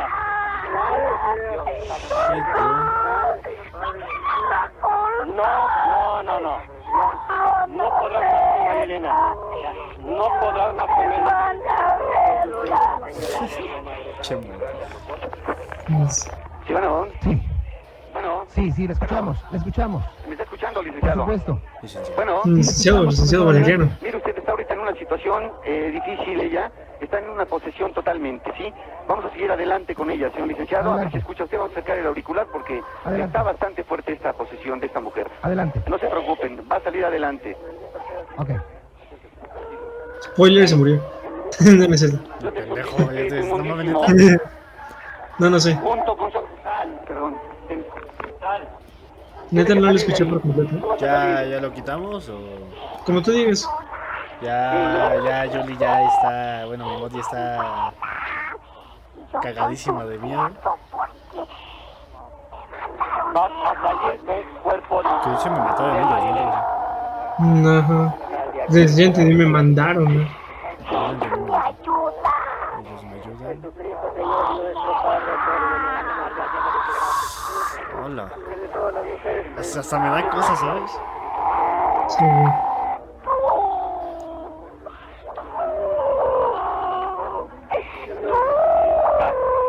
Más adelante se explica que es una señora de 30 años. Sí, sí, ya cuando supuestamente está normal, ¿no? Eres Marilena. Lo de los ese momento, ¿no? No, no, pues Ah, si no, quieres ya, ya ya, párale porque la verdad. ya, ya, ya, ya, por Dios, el Señor. Muy bien, nosotros, ha salido. Ya, está tranquilizando, señor. Licenciado, en este momento está saliendo bastante mal de esta situación, ya que está abandonando este espíritu a, a Marilena. Está recobrando con mucha calma la situación, definitivamente, está volviendo en sí. ¿Me escucha, señor? Por supuesto. Sí, está volviendo en este momento, estamos llevando a cabo con todo el ritual necesario que no podemos comentarlo ante al aire. Pero si oye usted las oraciones que están haciendo tras toda la familia, pero está difícil esta situación, no ha querido abandonarlo. Vamos a ponerlo cerca de usted el teléfono para que escuche usted esto mientras yo elevo y hago y ejecuto otras cosas. Sí, exactamente, así como de. Está grabando. No se. Tú eres Marilena. Tú eres Marilena. Ha salido de ti todo. Ya. Eres tú Marilena, ya. Tranquila, Marilena. Te han abandonado en este momento. Ya. Ha salido porque se lo hemos ordenado. Marilena, Marilena, ¿ya está bien? ¿Estás tranquila? Ya, ¿Ya? ¿Sí? ¿Me oyes bien? De ¿Me oyes bien? Ya, porque estás tranquila tú, no tienes nada. Ya estás bien, Marilena. ¿No tienes nada? Salió. ¿Salió? ¿Estás bien? Sí, ajá. Eso. Sí, creo que ya, ya paró. Bueno, este. No sé si explicaste en la parte de que. Aguanta, déjame hago acá, déjate quitar la televisión. Infinito. En la parte de donde hablan. Aguanta, déjame. Se, tu cámara se fue de nuevo. Me estás recargando. Ujú, me está recargando. No, pues yo estoy aquí. A ver, bajar el activo y la desactivo la vuelvo a ya. activar. Este, bueno, ahorita te digo. Sí, ya. Bueno, No, que la canción. este. Otra vez Dice, esto. Basta a, su mecha que fue. Yo del canto de Ave María cuando seas mi, ándale, güey. Bueno, este, no sé si Fernando le explicó cuando del demonio es, bueno, del, del güey que había hecho un dedo con el demonio, o con un demonio. Este, el locutor, ¿cómo se llama el locutor de la mano peluda, Fernando? Bueno, se fue. A ver, es acuerdo del locutor de la ma, de la mano, ay puta madre, la mano peluda. Era Juan Ramón Sáenz. O sea, él este, estaba escuchando la. Estaba, le llamaron, le llamó este güey. Y a lo, a- creo que a la- al mes o a unos días de que le llamó. O, o sea, le estuvo como actualizando el, el estado. Porque le decían, o sea, él, él le llamó como otros días después. Y como unos días después de eso, este Juan Ramón Sáenz murió. Unos dicen que fue por, por este güey, unos le echan la culpa a este güey por sus mamadas. Pero pues ya, ya te voy Fernando, ¿qué es? Ah, es que de hecho es lo que habían dicho. Decían. Decían eso que. Supuestamente. El pacto había hecho otro pacto con este demonio. Que iba a entregarle un, un alma en cambio de que lo liberara, por así decirlo. Y que iba a ser en un lugar pues, con relleno de agua. Cuando sucedió esto, pues, en la última entrevista con este vato, Juan Ramón Sáenz, pues le pidió si que van a hacer una entrevista va a ser en, en una canoa. No mames. Después de ese día, tanto como el camarógrafo como Juan Ramón murieron. Sí, sí, sí, muy bien. Claro, que digo, claro, días después, semanas creo, por una enfermedad. Es lo que dicen. Sí, ya, ya fue por otra cosa, pues. Exacto, bueno, supuestamente. pues supuestamente por otra cosa, pero pues nosotros no sabemos si en realidad fue una enfermedad o si en realidad, pues. Exacto. Y pues, pues bueno, hay varios videos ahí también. Otro de una, de otra posesión que no sé si es una posesión. Yo creo, bueno, a mí me sonó más como una chica muy grosera.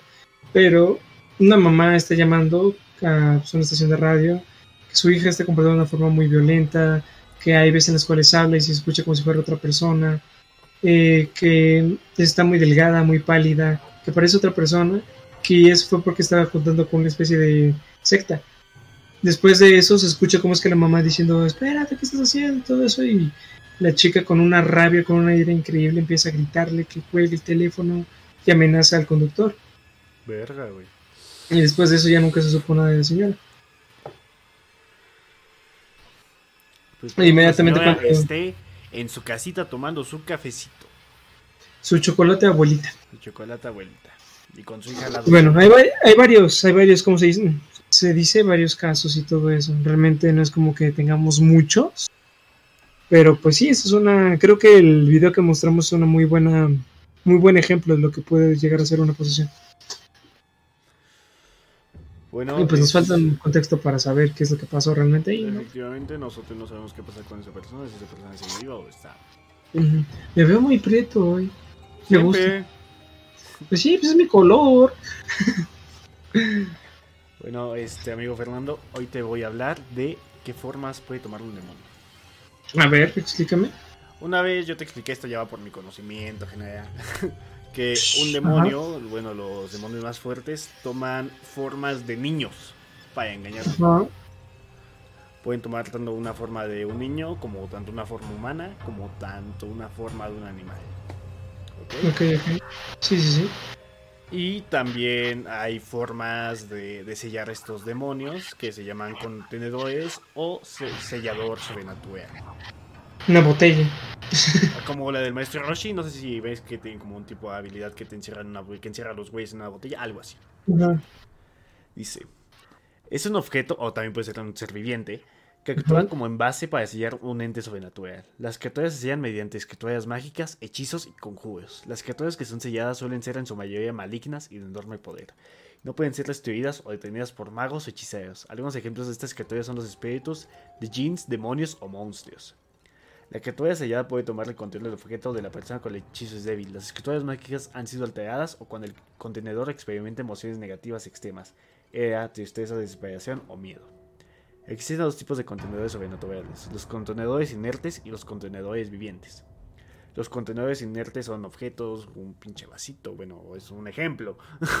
Sí, claro, la botellita. mi, mi pinche... Mi corrector. Pero escrito de tajín. Ándale, eso fue escrito de tajín. Este... Aguanta, ya me perdí de nuevo. Como por ejemplo también son jarros, árboles, botellas, espadas, eh, lámparas mágicas, rocas o esferas de minerales especiales, entre otros. El contenedor, el contenedor viviente es un ser viviente por obvias razones. Claro. Como que principalmente son un ser humano que se sacrifica o es sacrificado para actuar como contenedor sa- sobrenatural. Según la llave menor de Salomón, o Lemegtón clavícula Salomonis, el rey Salomón invocó y encerró a 72 demonios de alto rango en una vasija de bronce se llama, se llama medio- mediante símbolos mágicos. ¿Qué es el de Kung Fu Panda? ¿Cuál de las 10 películas la Ah, no, la de Kung Panda, la primera es que dice que. Ahí, no, pero no, no, no. Ahí es una docena de 100 guerreros. No, más de una docena de 100 guerreros. Una cosa así. No, no, no, ¿cómo decía? 100 docenas de guerreros. Ajá. A la verga. Bueno, aquí Sí, es para, no que- de- con- para él, como decíamos en el anterior, le ayuda a construir su templo. Claro, Este sería uno de los más famosos ejemplos de usos de contenedores sobrenaturales. Así que, pues, bueno, eso es en los que se pueden convertir. Para las más famosas, pues, son, bueno, no, que se pueden convertir ellos son, son en niños. Te, te Sí. ¿no? Sí, sí. Bueno, Fernando, ya pasando a, a los demonios, bueno, a, a los... Ah, de hecho, Ah, me acordé de algo. Te quedaste Eh, gente, si realmente les interesa este tipo de historias y si no quieren realmente darse un susto, yo sigo un canal, y creo que siempre he dicho, llamado Relatos de la Noche. En este hay una historia muy, muy, muy interesante que se me hace, bueno, creo que es la más rara, que es acerca de un, un crucifijo. Ajá. Eh, yo, yo creo que es como lo que dice este Arturo, es una especie de... Se utilizó como para poder capturar a un montón de demonios. Cuando el, el sacerdote falleció, se lo dio a una persona que lo empezó a utilizar para también atrapar a más entes. Pero después de que esta persona murió, se la dio a su familia, que no le dieron, pues no sabían qué era. Ay, Lo que sucedió fue que un Ajá. ente, por así decirlo, se presenció en la casa, ya que es un, un objeto de energía muy fuerte, tanto que el ente empezó a presenciarse en una forma de arlequín. Es la historia. Un chico de chiquito tenía un arlequín de juguete. Eh, en ese entonces todavía no moría la abuela. Cuando murió y le y llegó el crucifijo a esa familia y lo dejaron ahí, empezaron a escucharse pasos, ruidos, una especie de poltergeist pequeño, que es como las pequeñas manifestaciones. Cuando hay un demonio cerca no necesariamente tiene que haber una posesión, pero puede llegar a serlo. En este caso no lo fue. Pero, eso sí, el niño ya no dejó a su arlequín afuera de la casa porque no quería que entrara. Ya que dijo que llegó a hablarle ese arlequín. El arlequín no solamente le habló, dijo que tenía hambre, que él comía niños. Que llegó incluso a mostrarle su boca llena de sangre. El arlequín es un... ¿Qué, hermano? ¿Es un como un payaso? Fue una manifestación, fue un, un arlequín es... No sé, en la Edad Media ves que había bufoncitos Sí, y sí, todo eso. bueno, eso es lo que se eso es un arlequín. Ah, ok. Esas madres me dan un chingo de culo. Sí, y además era un juguete. Ah, sí. Pero existe, entre más-. Entre más tiempo pasaba, el arlequín se manifestaba más, y incluso a seres de la familia. Tanto que cuando... Pero esto pasó mucho después. El niño convirtiéndose ya en un hombre de 18 años, no recordaba ese suceso. Pero, quedándose una vez en su casa, en su dormitorio, escuchó cascabeles. Como si fuera, pues, ese arlequín, le vienen todos los recuerdos a la- cabeza. Pero su mamá también escuchó esos ruidos. Cuando el chico bajó a la escalera, su mamá estaba saliendo del cuarto y se fue al de su hijo. vio ahí una figura y vio que tenía una especie de gorrito con cascabeles. Se levantó, era dos metros de largo, los brazos eran totalmente demoníacos. Y pues ahí fue una manifestación demoníaca, ya que este era una forma en la cual un ente se puede llegar a manifestar. Y hay más historias como esas de acerca de demonios y todo eso. Afortunada, bueno, no afortunadamente. Bueno, para nuestro podcast sí. Pues, Pero hay muchas- hay muchos- ellos. hay mucho para ellos, para nuestro podcast. Hay eh, varias manifestaciones y varias historias en ese canal de, de pues de eso, de posesiones demoníacas, manifestaciones demoníacas, fantasmas, todo eso. Así que pues nada más para intentar alargarle la parte de anécdotas. Ok, y Juan nos tiene una pregunta, mm, no sé si sea muy tonta, bueno, se fue, no se abandonó. Bueno, ahorita que leo a Fernando, porque siento que él te la puede responder. Bueno, Fernando, te decía que Juan nos tiene una pregunta, no sé si sea muy tonta o, es que- es es que puede me- responder. Es que me sacó de, de Discord esta cosa, Ah, embrujado. es que te quedaste así parado. ¿Cuál era la pregunta?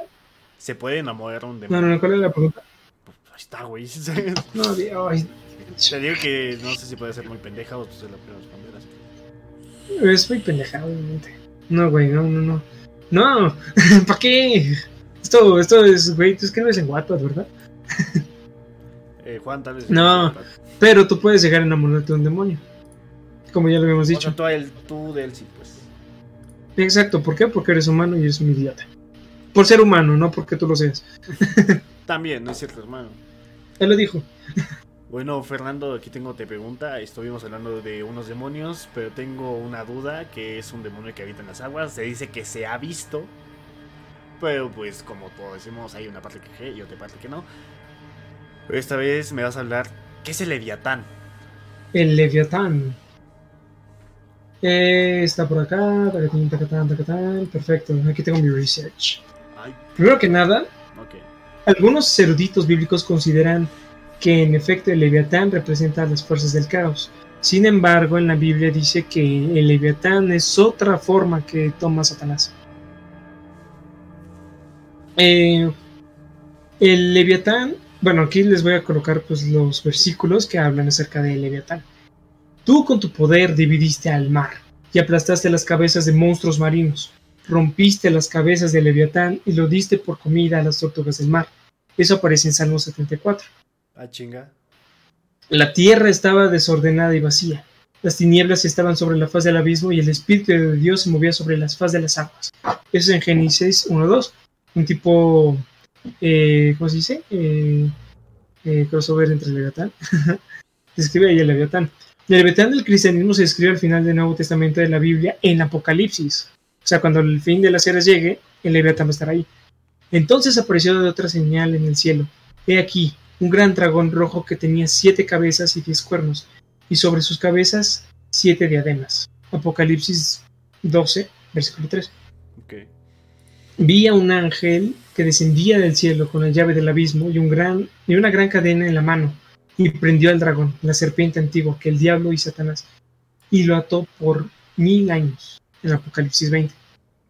En la demonología medieval, ya alejándonos de la parte del cristianismo, un leviatán era un demonio acuático que intenta poseer a las personas, siendo estas difíciles de exorcizar. Y en la, en la iglesia de Satán se dice que leviatán es uno de los cuatro príncipes del infierno, junto a Satán, que es Satanás, Lucifer y Belial, según la Biblia satánica de Anton Sandor Lavey. El leviatán, de hecho, se le da el nombre antes en historias de piratas y todo eso. El leviatán se le dice a un monstruo marino por ese tipo de cosas, por la parte de la Biblia. Como vive en el océano principalmente, el Leviatán se le también decía al. Es como un sinónimo de monstruo marino. Al monstruo de la al Kraken. El Kraken, porque es este. Que- en- o sea, sí, el, sí, el monstruo del lago Ness que pendejo, es de un lago. Sí, sí, sí.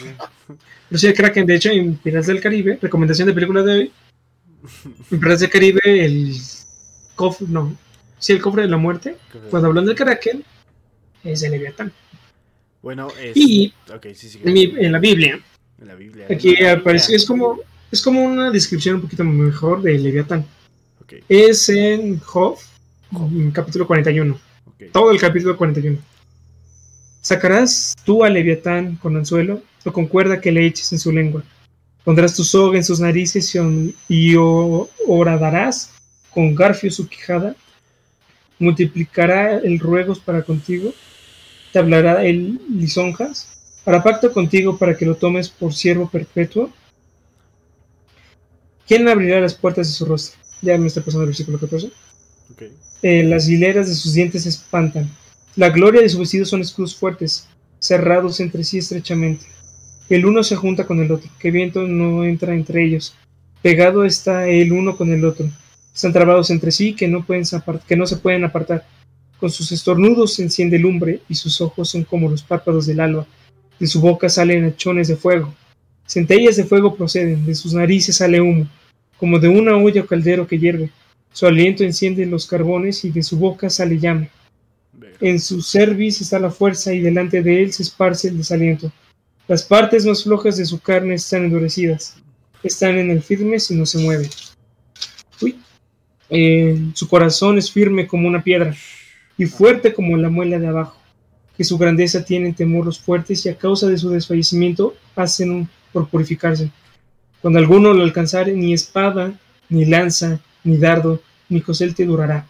Estima como paja el hierro y el bronce como leño podrido. Saeta no le hace huir.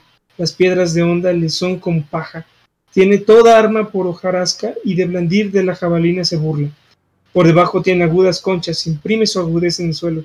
Hace hervir como una olla el mar y profundo, y lo vuelve como una olla de ungüento. En pos de sí hace resplandecer la senda, que parece que el abismo es cano. No hay sobre la tierra quien se le parezca, animal hecho extento de temor. Menosprecia toda cosa co- alta, el rey sobre todos los soberbios.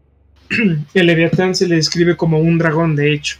Y se dice que, bueno, no en esta Biblia, en la Biblia de los judíos, se dice que el leviatán despertará cuando el hombre finalmente haya roto toda la decencia de que, que tiene, cuando rompa esa parte de humanidad. El leviatán resurgirá para poder aniquilar al ser humano. Ok, Fernando, este, yo en 2016 tenía 15 años, yo, yo estaba en la religión del cristianismo. Y una vez leyendo la Biblia justamente en Isaías 27, puedes checar Isaías 27 así. A ver, déjame checar. Porque además no tengo muy buena luz y no estoy leyendo. A nuestro, a nuestro pastor en ese entonces que se llama Agustín, bueno, todavía sigue siendo pastor, le dije. Agus, buena, le mandé un correo, le, le dije, Agus, buenas noches, estoy investigando sobre los animales marinos más grandes y me salió algo del Leviatán. Dice que es un monstruo bíblico y que ya investigué, en Isaías 27 ya lo leí y, y todo, me- Ajá. y todo mi duda es de dónde vino y por qué fue creado. Esa es mi duda. A lo que él me dijo, en Job 41 también describe esa bestia creada por Dios hasta hoy. No he sabido de nadie que pueda dar razón efectiva de tener de haber tenido un encuentro con tan espantoso animal. Ex- debe existir, pues Dios no miente. Y sí lo creo, alguna finalidad debe tener simplemente para mostrar su poder, su poder creador. Sin embargo, al no dar nadie razón de algún encuentro físico con esa criatura, sus características y detalles la usan para revelarse a las del maligno. Isaías, ¿qué me dijiste? 27.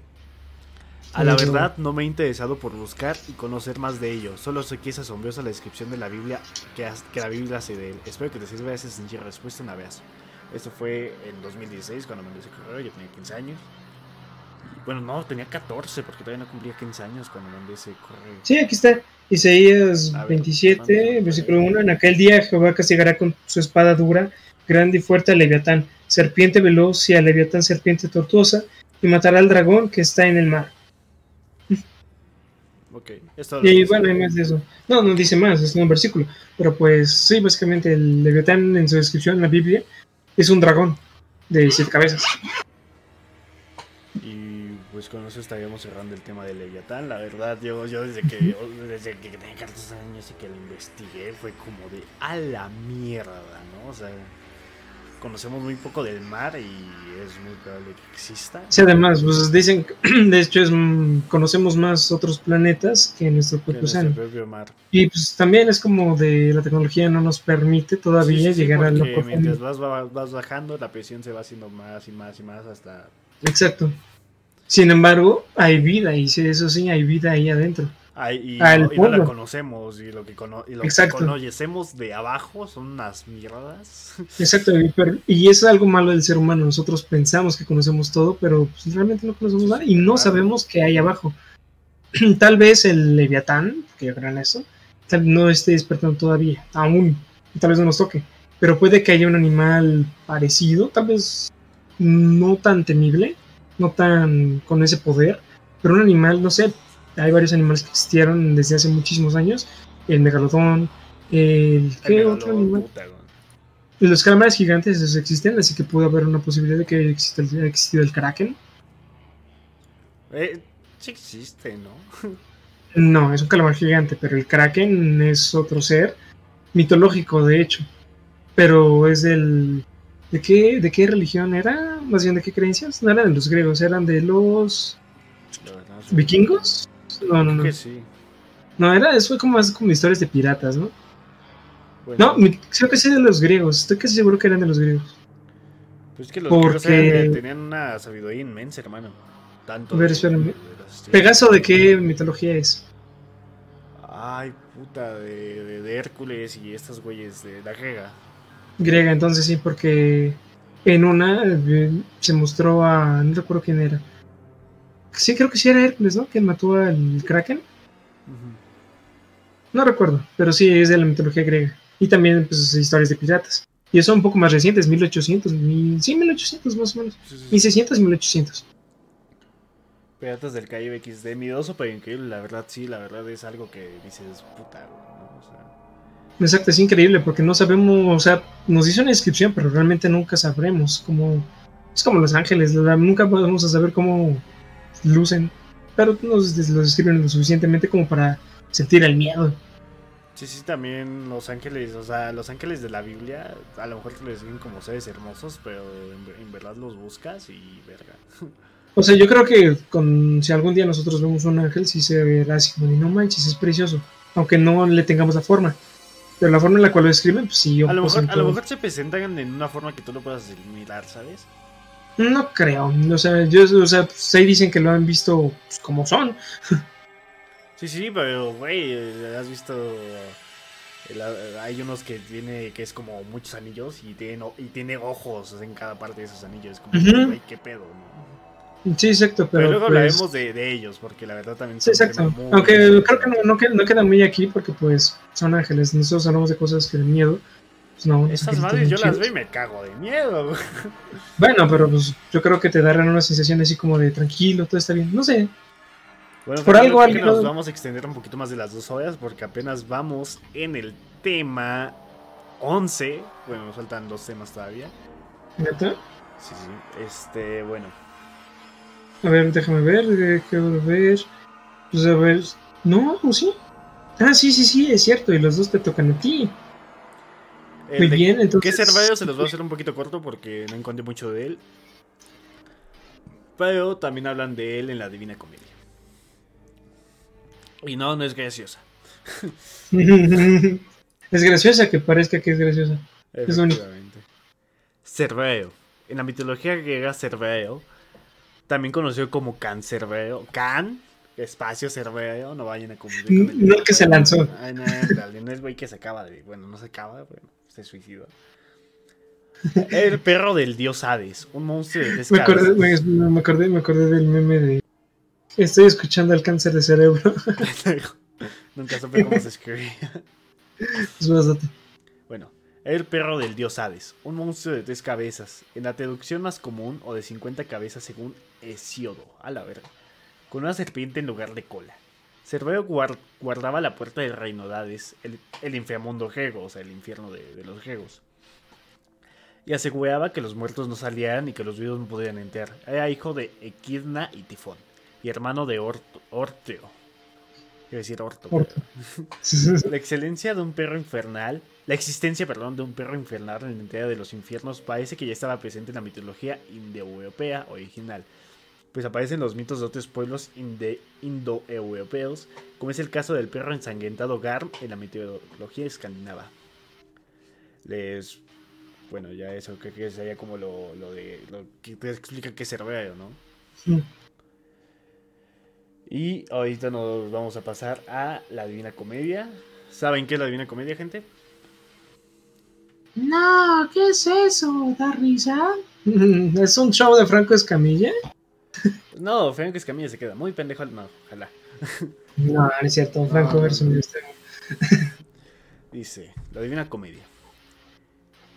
El infierno es la primera de las tres cánticas de la Divina Comedia del poeta florentino Dante Alighieri. Los sucesivos cantos del- son del purgatorio y el paraíso. Está formado por 33 cantos, más uno de la introducción. Cada canto está subdividido en tercetos, cuya rima es- está intercalada. De hecho, su sectoria doctrinal hace uso constante del número 3. Los condenados están repartidos en tres categorías, cada una localizada en una sección decreciente de la cavidad subterránea. El orden de las penas, como dice Virgilio, en el canto 11 depende de la ética nicomaquea de Aristóteles. A ver, eso como que no importa mucho. En ese sentido, los pecadores más cercanos a Dios y la luz, es decir, puestos en los primeros círculos, son los incontinentes, que incluyen a los lujuriosos, los glotones, los sábados y los iracundos. Bueno, es- Políticos. Y ahorita les voy a hablar pues del, del, del vestíbulo del infierno. Eh, el narrador Dante tiene 35 años y por ende se encuentra a mitad del camino de, de la vida. Mitad de la expectativa de vida de 70 años según la Biblia. Salmo 90.10. El poeta se encuentra perdido en una selva oscura y es asaltado por tres bestias, un león, un leopardo y un lince. Y una loba, perdón. A los que no puede evadir. y En el armario. Una buena rola. Y es incapaz de encontrar la senda verdadera a la salvación. Estos animales son una alegoría de la soberbia, la lujuria y la codicia. Los tres pecados capitales. Consciente de que, de que él mismo se está haciendo daño y se está, se está cayendo en un profundo lugar donde el sol calla, Dante es finalmente rescatado por el poeta romano Virgilio. Los dos comienzan un viaje al mundo de ultratumba. Cada castigo en el infierno es por, es por contrapaso una representación de la justicia poética. Por ejemplo, los adivinos deberían caminar con sus cabezas al revés, incapaces de ver lo que está al frente, resultando de tratar de ver siempre el futuro. O sea, eso es como lo que... Es como un castigo. Qué miedo. Y ahora les voy a hablar de los nueve círculos del infierno. Intentaré no extenderme mucho porque nos quedan lit 12 minutos. Y pues Entonces nos falta el spam. nada, falta el spam. bueno. Los nueve círculos del infierno. El primer círculo, que es el limbo. Ya les hablamos de ello como que he camitado a principios de- del streaming. Sí, sí, sí. En el limbo se encuentran los no bautizados y los paganos virtuosos, quienes, pese a no ser pecadores, no conocieron a Cristo. Estos pecadores no son efectivamente atormentados, pero aún así están condenados ya que están separados de Dios, sin esperanza de reconciliarse con Él.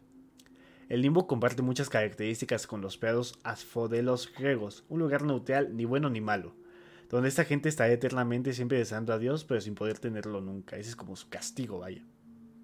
Eh, no, es- igual, volvemos a abrir paréntesis. No estamos diciendo que esto sea. Estamos, estamos hablando de la Divina Comedia, no es nada basado en la Biblia ni en otras creencias, la Divina Comedia. Ya, Así que no- en- Todo puedes creer o no creer en lo que te Exacto. Tú decides en qué creer. Pues vas, continúa. Bueno, perdón. Dime. El limbo incluye prados verdes y un castillo, el lugar donde están los hombres más sabios de la antigüedad, incluyendo al mismo Virgilio, así como los filósofos islámicos como Averroes y, Avi- y Avicena. A ver, deja, deja ver si esta, esta madre no tiene copyright. Está bien. Ok, no. Porque luego nos silencian el video y tengo que estarlo editando y es un puto huevo. subir esto. Sí, sí, sí. Eh, así como filósofos islámicos como Averroes y Avicena. En ese castillo Dante conoce a los poetas Homero, Horacio, Ovidio y, y Lucano, a la reina amazona Pentesilea, al matemático Euclides, a los filósofos Sócrates, Platón y Aristóteles y a muchos otros, entre ellos César en su rol de general de Roma, César en armas de ojos rapaces. Curiosamente, Dante también se encuentra con Saladino en el limbo, en el canto 4. Dante da a entender que, todo- que todos los no cristianos virtuosos se encuentran en ese lugar, aunque luego se encuentran a dos, Cantón de Utica y Estacio, en el purgatorio y otros dos, en el paraíso. Después de este primer círculo, todos los condenados por pecados activos, es decir, deliberadamente han pecado dañando a alguien, dañando a alguien, son juzgados por Minos, quien sentencia cada alma y la asigna a su lugar, enrollando su cola sobre sí mismo, tantas velas como círculos, debe descender. Los círculos más profundos están estructurados de acuerdo con la concepción clásica aristotélica del vicio y la virtud. Están agrupados de acuerdo con los pecados de incontinencia, violencia y feudales. Bueno, el segundo círculo vendría siendo la lujuria.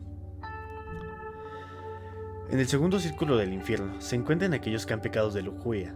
Dante condena a estos malefactores carnales por dejar que sus apetitos sobrepasen su razón. Ellos no son los primeros en ser verdaderamente castigados en el infierno. Esas almas están condenadas a ser impedidas por un fuerte viento que las embiste contra el suelo y paredes. Las agita y ver, las hace espera, espérame, espérame, es que me están, están llevando la puerta. Tú continúa, ¿vale? Tranquilo, tranquilo. Ya, ver. Este. eh, las agita y las hace chocar entre ellas sin descanso, de la misma forma que en vida se dejaban llevar por los vientos de la pasión. En ese círculo Dante encuentra a Semiais, Dido, Cleopatra, Helena, Aquiles, País, Tristán y muchos otros que no controlaron el amor sensual durante su vida. Francesca de Rimini le cuenta a Dante como ella y su cuñado Paolo cometieron adulterio y después murieron de manera violenta en el nombre del amor en las manos de su esposo Gianciotto Ma- Malatesta, pendejo. Hasta pensé que malbullaron, güey.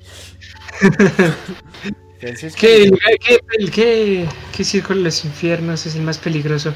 Este pito de noche. Francesca le cuenta a Dante que su acto de adulterio fue inspirado por la historia de Lanzarote y Ginebra, un episodio escupido por Agustín Rodin en El Beso. Sin embargo, ella cree que su esposo será castigado por featicidio en Caína en el noveno círculo. Nos faltan puta siete. El tercer círculo es la gula, ese está chiquito. Ok, ok.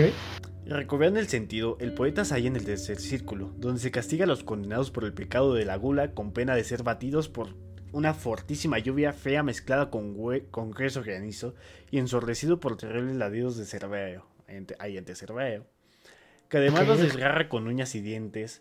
Entre estos infelices se encuentra a Shiako. Shiako. Mm, me suena otaku. También, a lo mejor vio anime en su vida. Cuarto círculo, avaricia e prodigalidad. Permítame, dejar ver si no hay comentarios. Este. Aquellos cuya actitud hacia los bienes materiales se desvió de la, media inadecuada son castigados en el cuarto círculo. Aquí están condenados los sábados que acumularon posesiones y los prodigios que las derrocharon. Ambos grupos empujan grandes pesos a lo largo del círculo, pero cada uno en dirección opuesta. Cuando se encuentran chocando, se in- injurian, unos reprochan por qué acapara, los otros por qué derrochas. A continuación, cada grupo da la vuelta para recorrer el círculo en el sentido contrario hasta chocar de nuevo con el otro. O prácticamente es un sinfín. El contraste entre estos dos grupos, Virgilio conduce al discurso sobre la naturaleza de la fortuna, que resucita las naciones de la grandeza y luego los sume en la pobreza, como ella cambia esos productos vacíos de nación a nación, clan a clan. Expresión llena de que, o de que de otro modo, sería una brecha en el poema, ya que, ya que ambos, ya que ambos grupos están tan absortos en su actividad que Virgilio le dice a Dante que sería inútil tratar de hablar con ellos. De hecho, han perdido su individualidad y se consideran en irreconocible. Quinto círculo, E y P. ¿Cuántos son? Son nueve, güey. Bueno, ya llevamos. Ya, ya avanzamos. ¿Ya estás en el quinto? Voy en el quinto. Sí, no es universidad, güey. Pues más no te. Estamos date, en date, esta date, vida, date. culero, ¿no? bueno, quinto círculo. Ea y Paesa. Las almas de los iracundos están encegadas en espantosa y pantanosa laguna estigia rabiosas, se golpean entre ellas y se despedazan a mordiscos mientras ahogan en sus infectas aguas. Bajo el agua y hundidos en el lodo están las almas de asidiosos de Malagana, Flegías, transportan en su barco a Dante y a Virgilio a través de la laguna Estiga. Estigia. En el camino, un condenado les habla, Flipo Argenti, Gelfo negro de, una prominente familia que en vida atropellaba con su carroza jalada por caballos a todo aquel que se le cruzara en su camino, que hijo de puta. Ofendido tras ver la reacción de Dante al verlo, Filipo intenta sumergir a Dante dentro de las aguas. Ah, qué mal pedo. De las aguas de la Estigia. Pero Virgilio rápidamente lo empuja devolviéndolo a las aguas, a las infectas aguas y golpeándose a sí mismo como rabieta ante su fracaso. Cuando Dante responde con el llorar con el otro quédate espíritu maligno, Virgilio lo ves, a la verga, puto. Literalmente, esto muestra el hecho de que las almas en el infierno están eternamente fijadas en el estado que eligieron, pero alegóricamente refleja cómo Dante se contagia del pecado de la eh, ala. Las partes más bajas del infierno se encuentran dentro de los confines de la ciudad de, de Dite, que a su vez está rodeada por la laguna. Los castigados están dentro de Dite son pecadores activos, no pasivos. Los muros de Dite están custodiados por ángeles caídos. Virgilio no logra convencerlos de que lo dejen pasar con Dante y las Einias y Medusa amenazan a Dante. Un ángel mandado del cielo los deja entera viendo la puerta ser tocada por una valla. Alegóricamente se revela el hecho de que el poema está empezando a tratar con pecados que ni la filosofía ni, el humanismo pueden comprender del todo. El sexto círculo es un poquito más chico, herejía. En el sexto círculo, los epicúreos, quienes negaron en vida la inmortalidad del alma, están condenados a yacer en flamígeros sepulcros destapados. Dante habla con su epicúreo florentino, Faentina Debli Uberti, un gilbeo condenado póstumo por herejía, en 1283, y Cavalcante de Calvalcanti, un gelfo y padre de Guido Cavalcanti, amigo de Dante y poeta. Las aficiones políticas de estos dos hombres crean una discusión sobre la política ¡Ah! sobre la Poli- política florentina. En respuesta a una pregunta de Dante sobre la profecía que recibió, Fainata explica que el alma de, en el infierno puede ver el futuro, pero en el presente. En consecuencia, cuando se aproximan, o son. En todo su vano intelecto. O sea, pueden ver el futuro, pero no pueden ver que el presente. O sea, ¿entiendes? Ok, ok. ¿Cachas? ¿Qué- Ah, no, qué vato. Y vamos en el Casi, número. casi. Sí, sí, bueno. Faltan tres, faltan tres. Pues eh, el séptimo tiene anillos todavía. bueno. No manches. Séptimo círculo, la violencia. Anillo exterior. Se castiga a quienes se dejaron llevar por la violencia contra el prójimo, los asesinos y tiranos, hundidos en el río de sangre hirviente llamado Flegetonte, vigilados por los centauros armados de arcos y flechas. Anillo de- del medio. En este anillo están los suicidas, los violentos contra sí mismos, quienes transformados en nudosos árboles son picoteados y desgarrados por arpías que anidan ahí. Llegando el día del juicio final, esta clase de almas, en vez de revestirse con sus cuerpos al recobrarlos, los. Perdón. Provecho. Los colgarán de sus ramas, ¿vale? ¿Cómo tienes un vaso de agua y yo me estoy tomando aquí el tajín? Es noche me va a doler el estómago. No, el, el de fuego te va a tocar, hermano. Dice: Los colgarán de sus ramas, pues sería injusto volver a tener lo que uno se ha quitado voluntariamente. No se maten, gente. Dante, al romper una rama y comenzar a sangrar, oye una voz, la de Pierre Delia Vigna, quien se suicidó después de perder la confianza de Federico II. Su presencia aquí indica que Dante cree que la acusación hacia él es totalmente falsa. Los árboles torcidos son metáfora del estado de la mente del suicida. Los otros residentes del anillo son derrochadores, quienes destruyeron sus vidas, destruyeron lo que tienen de valor, por ejemplo, dinero y propiedades. Son perpetuamente perseguidos y mordidos por perros feroces. Anillo exterior. Aquí están los violentos contra Dios, blasfemadores, y los violentos contra la, contra la naturaleza, sodomitas y como se explicó en el sexto círculo, los usureros, que están, que están en un desierto ardiente de arena con una lluvia de, de llamas. Los, los blasfemadores, ¿qué pedo? No, no, no, o sea, simplemente me lo imaginé. Ah. Es que me caga la arena ardiente. Ah, ma- mames, siente de enano. Ah. Continúa. que están en un desierto ardiente de arena con una lluvia de, de llamas. Los blasfemadores están echados en la arena, los usuarios sentados y los sodomitas deambulan en grupos. Dante conversa con dos florentinos sodomitas y diferentes grupos. Uno de ellos es el mentor de Dante, Brunetto La- Latini. Dante está muy sorprendido y tocado por el encuentro, muestra eh, un gran respeto por su maestro. Le decía, me enseñabais cómo se, inmortal- cómo se inmortaliza el hombre y cuánta gratitud de ello guardó mientras viva. Es necesario que mi lengua lo discierna. Esto refuta la idea de que Dante solo pone a sus enemigos en el infierno. Los otros sodomitas son Jacopo Ros- Rosticucci, político, que culpa a su esposa por su destino. Los castigados por usura incluyen a los florentinos Catelo di Rosso, Gianvligiaci, Chiapo, VH, la verdad no, no lo estoy diciendo bien porque pues, no lo sé. No, ya entendí mi nombre y al mismo tiempo el del Chapo, no sé. Chiapo, Ah, el Chapo. el. Pues sí, no está tan bonito, ¿eh? es cierto. y Giovanni di, di Buiamonte, los paudanos regiliando de, de Gili Scroveni y Vigiliato di Lacopo Vitialini están identificados no por el nombre sino por el escudo estampado en las bolsas alrededor del cuello, monederos con los que sus ojos podían deleitarse. Ok. ¡Ah, la verga está más... ¡Ah, la mierda! Un, resumen. ok, yo creo que sí, ¿eh? porque, güey, aquí son recintos y son 10. No manches, ya vete el séptimo anillo. Ya, No, voy octavo, al octavo, güey, sí, sí. Octavo, octavo, octavo, perdón. Octavo círculo, el feude. En los últimos círculos del infierno se castigan los, pesca- los pescados. Los, pe- los pecados. No suena tan bien. No, los, pecados relacionados con el feude consciente o traición.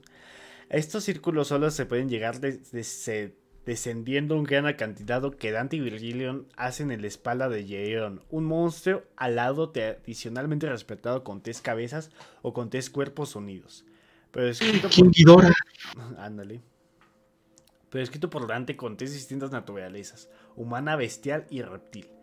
Gedeón es la imagen del feude con la cara que parece de un hombre honesto, su cuerpo hermosamente coloreado pero con una punta venenosa en la cola. Los fraudulentos de forma deliberada a sabiendas del mal que causan están localizados en un lugar, en un lugar llamado Malevolge, malas fosas, dividido en 10 volgas unidas por puentes. Noveno, noveno, noveno. ¿Ya nos pasamos una vez hasta el noveno? Sí, ya, noveno. Ok. Bueno, o te puedo decir el primer recinto y te digo que hay allí ya. Pues va. Primer recinto están los rufianes, los, los proxenetas y los seductores, que marchan en líneas separadas en direcciones opuestas, golpeados por demonios. En el segundo recinto, aduladores que son descritos como un lenguaje bajo y vulgar, como tú y yo, están inmersos en, ex- en excrementos humanos, que representan las palabras que ellos dijeron, hijo de puta. Híjole. Oh, pámpanos. no quiero excremento. Yo tampoco. Güey, ¿ya qué?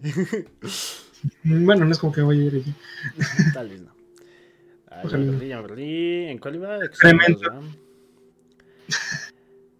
Eh, los que cometieron simonía están puestos con la cabeza hacia abajo, como en la pila bautismal, con llamas que les queman los pies. En el cuarto recinto, viejos astrólogos, ah, no mames, ¿por qué, güey? Y falsos profetas que tienen la cabeza mirando hacia atrás.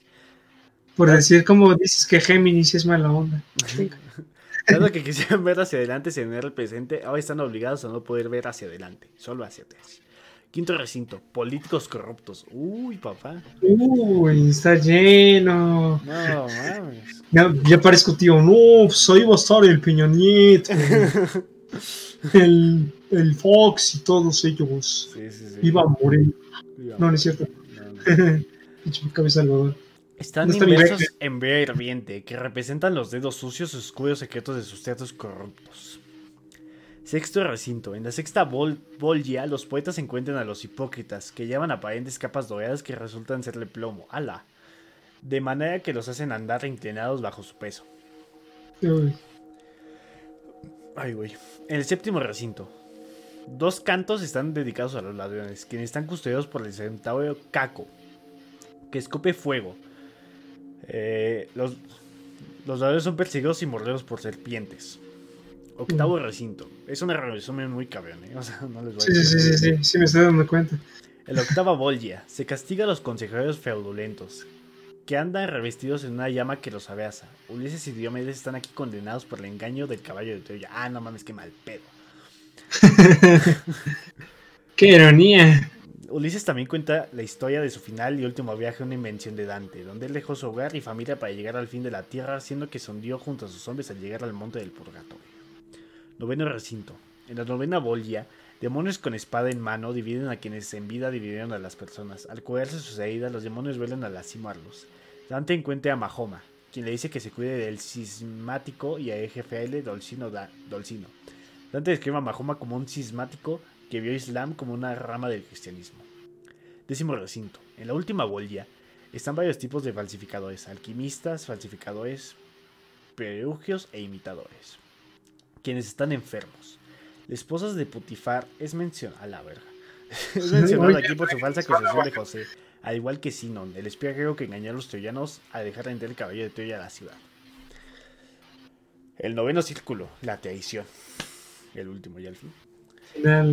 El noveno círculo está rodeado de gigantes clásicos y bíblicos, quienes quizás simbolizan el orgullo y otros efectos espirituales que se esconden detrás de los actos de traición. Los gigantes están echados en el suelo y por eso se puede ver desde más arriba. Entre ellos están Nemrod y Efitlates, quien con su hermano Otus trató de derrotar al Olimpo. El gigante Anteo está, el pozo, está en el pozo que forma el noveno círculo. Los traidores se diferencian de los simples fraudulentos. Ay, la verga, qué pedo. Se puso ni-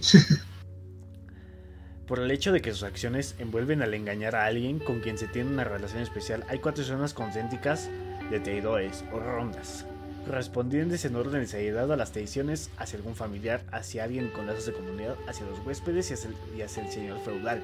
En contraste con la imagen popular del infierno como ardiente, los traidores están congelados en un lago de hielo conocido como Cosito, en donde está cada grupo en donde cada grupo está encajado en las profundidades cada vez mayores. Ronda 1, es llamada Caín. Este, el nombre proviene de Caín, quien mató a su hermano, como dice en la Biblia. Los traidores de sus propios familiares están inmersos en hielo hasta la calle. Ronda 2, se llama Antenoa, en honor a Antenor de Teoya, quien según la tradición medieval traicionó a su ciudad en favor de los griegos. Traidores de las entidades políticas tales como Parlo, ciudad o país. Ronda 3, es llamada Ptolomea, Ptolomea, Probablemente en honor a Ptolomeo, hijo de Abobí, quien invitó a, Simón Macabeo y a su hijo a un, banquete y después los mató. Los traidores de huéspedes están castigados aquí, echados supinos en el hielo, que les cubre todo salvo la cara. Están castigados más severamente que los anteriores traidores porque la relación con las personas traicionadas es pura voluntad. Ronda 4. Se llama Geudeca, en honor a Judas Iscariote, el traidor Cristo. Aquí están los traidores a sus benefactores.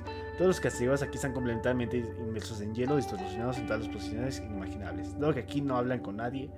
Dante y Virgilio se mueven rápido hacia el centro del infierno. Ahí les va la parte. Este, bueno, hay que abrir un paréntesis. Un amigo decía, bueno, lo dice, él, él dice que lo leyó, que en el último, en el último círculo está Satanás atormentando a los que hicieron un mal que en la tierra como Hitler, o sea, el que los está torturando el mismísimo diablo. No, eso no lo sé. En el centro del infierno, condenado por cometer el último pecado, la traición hacia dos, está Satanás. Satanás está descrito como un gigante, espantosa bestia con tez caras, una roja, una negra y otra de color amarillo pálido.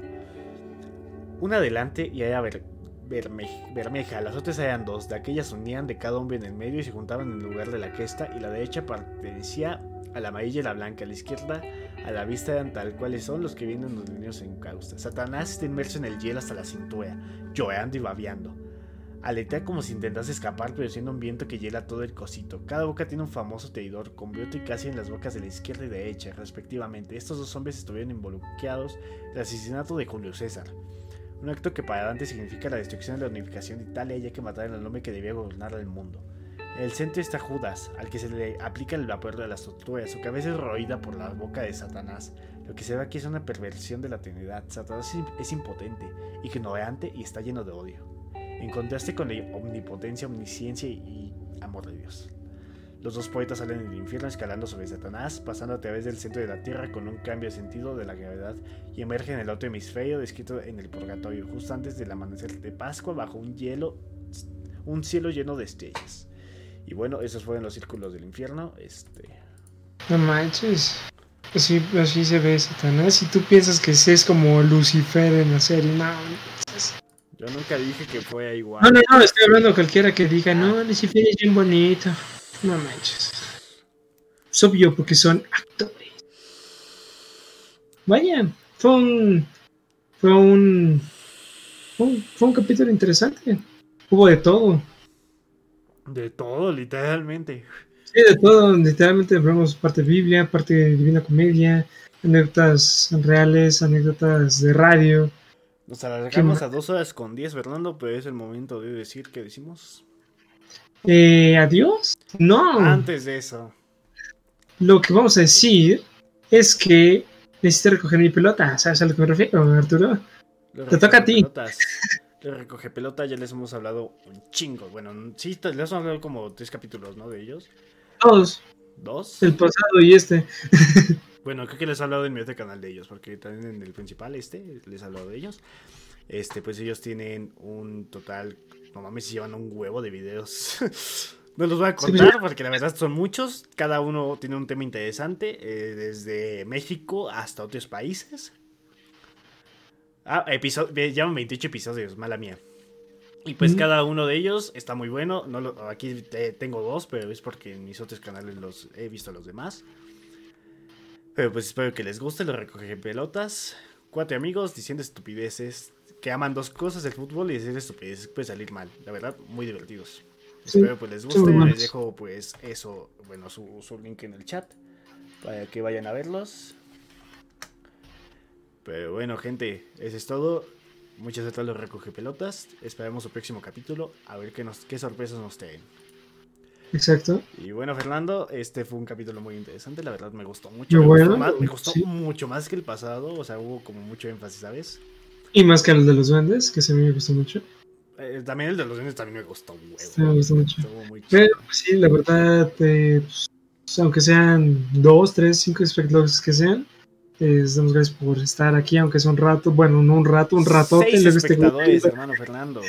este güey leyendo la Divina Comedia, en serio, que eso ya es, eso es mucho, la verdad. Se agradece, pues si les gusta nuestro contenido, sigan viéndonos. Estamos los martes, los domingos.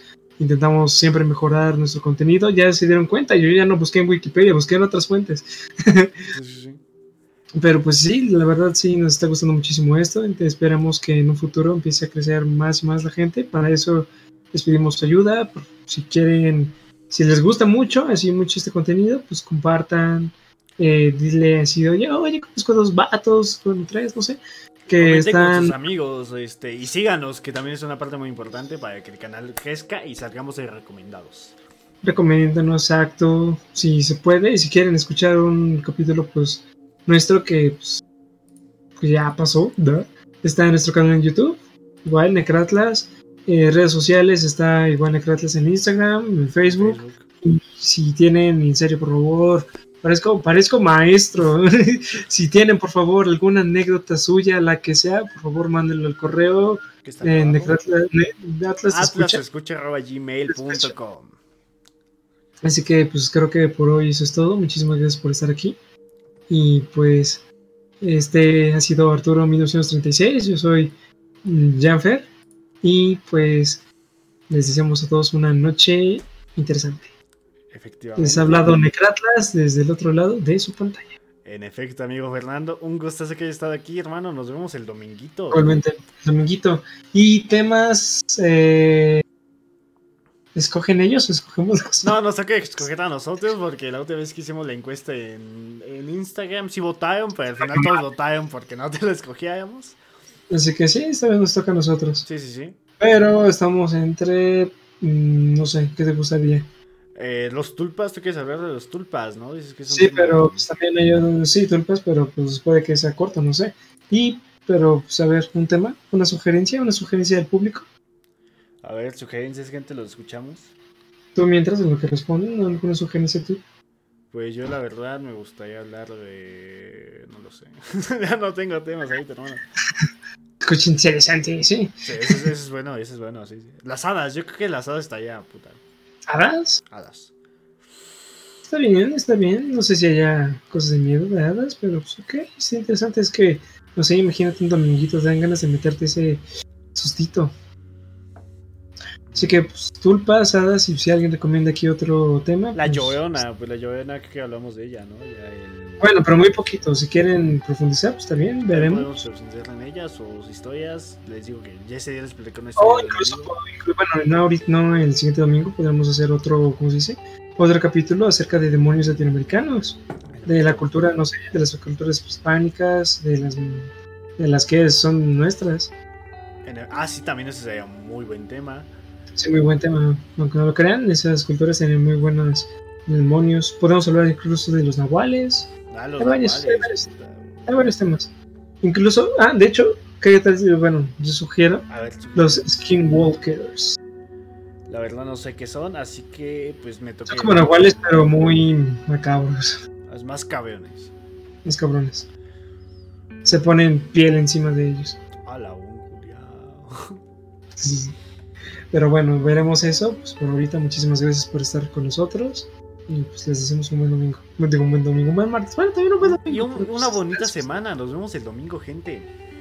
Cuídense mucho. Sí. Fernando, quédate mucho. Y recuerda que tal vez haya algo en abajo de tu cama, hermano. Mm, que sea mi morra. Esperemos. Sale, hermanito. Pues. Cuídate mucho. Cuídate. Adiós. Bueno. A los vidrios. Bueno, gente, yo también no me voy. Les quería poner una última cosa. Como siempre, al final de- del streaming, les pongo una canción. O tenía pensado en ponerles el documental completo de. No sé si lo quieren escuchar. Se va a alargar unos 20 minutos más el streaming. De. Ah, bueno, se lo voy a hacer yo. No está él. El documental completo que les explicamos de la mano peluda. No sé si lo quieren escuchar. O pues no lo escuchamos y ponemos una canción. ¿Qué dicen, gente? Algo corto, entonces nos vamos por una canción.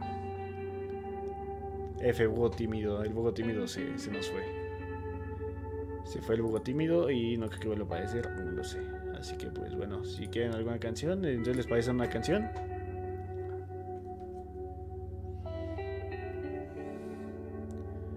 Quiero dormir con Diosito, entonces les pongo una canción, gente. Bueno, pues yo me despido. Que pasen una excelente noche. Cuídense mucho. Mi vela, pues ya está hasta como por acá. Le tengo que quitar la sea. No sé qué se tenga que hacer. Porque ya hasta se va a apagar esta madre. Bueno, gente, nos vemos el dominguito. Y mañana en mi canal principal a las 8. ¿Sale, gente? Cuídense mucho. Les habla Arturo 1976. 1976. Buenas noches.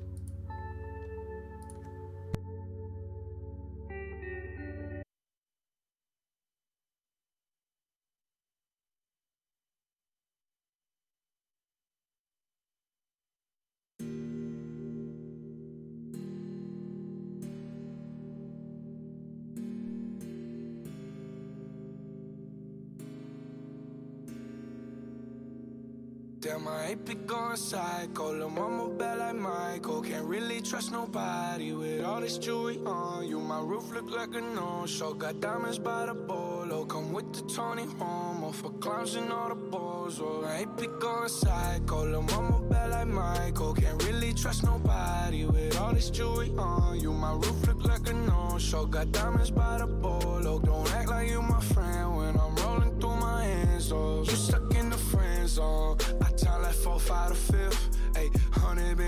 my short to chino the shit. Ayy, try to stuff it all in, but it don't even fit. Ayy, know that I've been with the shits ever since the jit. Ayy, I made my first million, I'm like, shit, this is it. Ayy, 34 walk through, man, we had that bitch lit. Ayy, had so many bottles, gave ugly girl a sip. Out the window of the Benz, so we get in the rent. And I'm like, whoa,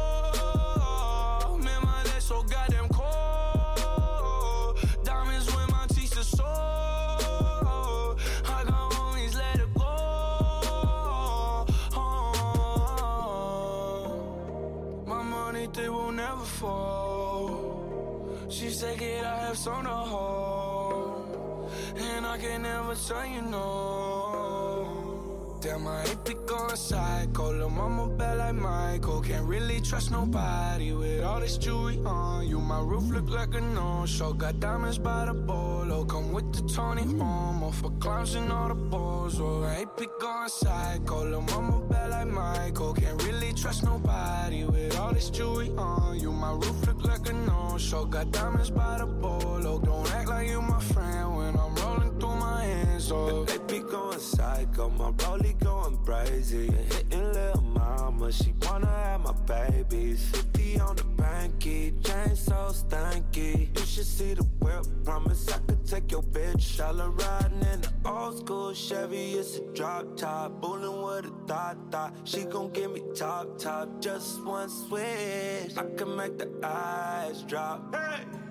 Ay, take you to the smoke shop, we gon' get high. Ay, we gon' hit Rodeo, Dollar Valentino. We gon' hit Pico, take you where I'm from. Take you to the slums, this ain't happen overnight. No, these diamonds real bright. Santa jean, still in my pants though. All VV VVS's. Put you in a necklace. Girl, you look beautiful tonight. Stars on the roof, they're matching with the jewelry. Damn, my AP going psycho. Lil' mama bad like Michael. Can't really trust nobody with all this jewelry on you. My roof look like a no-show. Got diamonds by the bolo. Come with the Tony Momo for clowns and all the balls. Oh, my AP going psycho. Lil' mama bad like Michael. Can't really